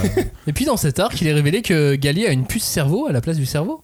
Oui. Ça, c'était un peu la, la- la petite surprise du, du- du chef à la fin de, Oh, petite, de hein, cette petite. partie. Ouais, je m'y attendais vraiment pas. Ah, d'accord. Moi, je m'y attendais pas et j'ai l'impression qu'on boucle bah, quasiment parfaitement avec le début de Last Order. Mais Pour ensuite partir sur autre chose. C'est genre la oui. phase 2 de Last Order. Ça tombe bien parce qu'en plus, on est à la moitié de, à la, moitié de, la, de la série. Euh, c'est euh, c'est un truc qui m'a surpris et que j'ai aimé. euh, j'ai aimé voir les questionnements de Gali. J'ai aimé de voir comment elle réagissait et de voir qu'elle a fait bon, bah. Écoute, finalement, c'est pas le cerveau qui va faire de moi ce que je suis, ça va être Ah bah mon non. mémoire, mon vécu, et ainsi de suite. Donc, euh, allons, allons-y, allons-y, abandonnons, le- euh, abandonnons tout ça et, euh, et donc donnons, le- donnons mon cerveau à Nova et, et voilà. C'est, euh, moi j'étais, j'étais sur le cul, je sais, j'ai relu ce passage, j'ai vraiment aimé ce, ce- ce moment Bah. et, euh, et ça m'a même, même fait me, me questionner moi-même. Bah de toute façon. Je te euh, demandais si t'avais une puce cerveau. Bah, je me, non, euh, vraie question, je me suis demandé si c'était possible. Ouais. Parce que comment je réagirais moi Ah oui. si on me disait que j'avais plus de cerveau et qu'on m'avait mis une puce à la place. Ah. su- surtout que Gali, elle a à la fois plus de cerveau, elle a changé de corps, donc euh, on peut même pas dire que c'est son corps qui Ah bah non. incarne qui elle est. Ou Non, il n'y a plus rien. Il y a plus rien. Donc du coup après, euh, mais bon, de toute façon dans Gun, euh, le, le- le principe d'individu est tellement artificiel quand tu vois qu'en fait personne n'est un individu à 100%. Oui, plus personne ne l'est À vraiment. part la limite Vilma, tu vois. où, Et même, euh, même on découvrira plus tard que, que Zeka euh, n'a même, pas ce visage-là, tu oui, vois. c'est ça. Zeka, il a lui-même changé des parties de lui, puis il a, il a, il a, il a tuné son corps pour. Ouais, puis il a pouvoir, vendu, euh, il a même vendu la tout. propriété intellectuelle de son ADN. Oui, c'est vrai, il y a ça aussi. Non mais tu vois, il y a- argent. à il y a- se il y a- et, et du coup quelque part ça, ça ramène à une, à une Personne veut de euh, cagnard. ça, ça ramène à une, à une question philosophique aussi faire. Il y a des mecs à très Château Rouge qui sont pas d'accord. et ça ramène à une question philosophique finalement très intéressante aussi qui est euh, ouais, qu'est-ce qui nous constitue euh, à quel point on est maître de nous-mêmes de notre de oui, c'est le truc de, de, de Gali de se définir aussi par toutes les rencontres et son passé. En fait, Voilà. Elle, se- Mais- elle se définit mais c'est tellement propre à tous les persos de Gun qu'en fait Oui. C'est plus choquant, si choquant que ça. En fait, quand je l'ai découvert, moi, ça m'a pas choqué parce que je me suis dit, bah, de toute façon, tout le monde est passé par là. Donc, Ah, mais euh, je suis assez d'accord avec Robin, il y avait un peu un côté euh, Oh là là, ça tombe bien alors. Ça vous fait pas froid dans le dos si vous vous mettiez à la place de Gali Enfin, tu sais, genre, euh, ou même d'habitants de Zalem, tu vois. Non, moi je l'ai déjà eu ce genre de, de raisonnement, mais je pense que tout le monde l'a déjà eu avec le Truman Show, tu vois. Oui. Ouais. En me disant, euh, pour moi, c'est un peu le même genre de raisonnement. C'est si en fait tout le monde était que ça en train de il, jouer pa- la il paraît que ce film, euh, ça a créé des pathologies chez les gens. Ah bah, ça m'étonne pas, Les psychiatres disaient que ouais, il y a des gens qui avaient un espèce de syndrome du Truman Show, de se croire que rien n'était réel et tout, et c'était marrant. Mais euh, moi, ça me fait encore froid dans le dos. J'ai toujours pas trouvé la réponse hein, de comment je réagirais. Bah, ouais, de toute façon, on espère qu'on n'y sera jamais confronté. On verra. Euh, comment vous avez ressenti euh, la fin de l'arc, qui est euh, la mort de Gali? Bah, Vous y avez cru combien oh, de temps ça déjà tombe bien alors. ouais, c'est un peu pareil, c'est qu'en fait, euh, moi, finalement, Last Order, bon, je m'attache au perso, évidemment, mais il y a un truc de. euh, on est tellement sur des enjeux qui sont au-delà de ça qu'en fait, euh, le devenir des persos et ce qui leur arrive. Sur les morts, les morts en elles-mêmes Ouais. sont pas si- finalement paraissent pas si importantes que ça, ce qui est paradoxal puisque dans un monde où tout le monde est immortel, le fait de mourir et devient de fait un truc très important, encore plus important que quand t'es mortel. Mais je sais pas, moi ouais, les morts et les disparitions des persos dans la Order, finalement je Non, tu sais que dis, ça va, ça revient. bah ça fait euh, partie du, du truc quoi, ça fait partie du, du karma total du, du, du truc quoi. Moi, j'ai- j'étais un peu peiné quand même. Ah bah Oh, mais toi, t'es sensible avec Gali. hein. C'est vrai, Gali, c'est à petit. Gali, euh, C'est vrai que je suis, je suis sensible à Gali. Bah, c'était ma un petit première héroïne, Galitos, tu toi. vois. hein. T'es un Galitos. C'était ma première héroïne, donc forcément euh, j'ai un attachement particulier avec elle. Mais euh, non, je me suis dit, mais non, ils peuvent pas faire ça. Mais pour comment ils vont. ouais, mais tu sais qu'elle va faire re- revenir. Ouais, mais elle aurait pu revenir en fantôme et tout dans des trucs que j'aimais pas. Ah oui. Ça va, elle, elle- elle revient bien, mais. euh, Bah, elle revient. Le, le manga commence Gun avec Gali qui revient déjà. Le, Oui, le elle début va, de Gun, toujours revenir, soit. Mais quand même. D'ailleurs, ça m'a fait plaisir à un moment, ils remettent un petit flashback de quand Ido la trouve dans, Oui. euh, dans Ouais, la décharge. vrai. Et euh, c'est vraiment un beau dessin. Le, le, le, le- tu sais, euh, il y a juste son buste, elle est chauve. euh, Oui, c'est ça. Et c'est vraiment un beau dessin. Quand il, ouais, quand il la chope. Ouais, quand le- il la chope, ouais. vraiment, c'est un beau Carrément. dessin. Je trouve qu'il a, il a jamais réussi à le, à le refaire, euh, celui-ci, tu sais, où tu, tu, ça transpire la transhumanité, en gros. Je te montrerai dans la deuxième partie un- une, une double page de, Ouais. de, de, de- de Gali qui, qui, qui pourrait être dans cette optique. Après, de toute façon, si vous aimez les beaux dessins, vous pouvez aller sur la Order. Après, Oui, putain, vous serez pas trop pas dit, mais c'est vrai que moi, c'est le premier truc là quand j'ai ouvert le 1. Et pourtant, moi, je les avais relus il y a un an, hein, donc il y a pas si longtemps que ça. Et vraiment, à la première page, mais putain, mais quel branlé visuel. Ouais. Mais je parle vraiment de branlé, quoi. Là, c'est est, vraiment euh, un cap au-dessus de Gun qui est pourtant Ah déjà oui, très oui. très bien dessiné, mais vraiment la Order, on est vraiment sur un cap, Là, euh, c'est- un c'est niveau autre de dessin qui est. Il bah, se fait qui est- plaisir sur les doubles pages. euh, les, euh, les- les- le, le découpage de certains coups, la puissance qu'il réussit à mettre dans sa La fluidité des affrontements. Non, mais ouais, c'est- c'est le- on arrive à comprendre, le dynamisme, l'action, la puissance des impacts. euh, moi, je trouve que il y a Kishiro, il a une manière de représenter les impacts qui n'est Ouais. propre qu'à lui-même. Tu vois un impact dessiné par Kishiro, il n'y a Tu que lui qui sait faire ça, quoi. Je suis d'accord. euh, Il y, a des- il y a des coups de poing où tu sais, il y a un œil qui commence à partir. Il est pas parti son l'œil encore, mais il commence à Oui, partir. Et il a un truc, c'est très organique comme euh, Et manière puis de il a, une, il a une maîtrise du, du, du- du temps, quoi. En gros, de ouais, de comment dire, Ah bah l'ellipse oui. temporelle de à quelle à laquelle vitesse se passent les actions. Moi, je trouve ça prodigieux, quoi. C'est vrai qu'on n'avait pas du tout abordé le dessin et Mm. putain, mais, euh, mais l'enfer quoi.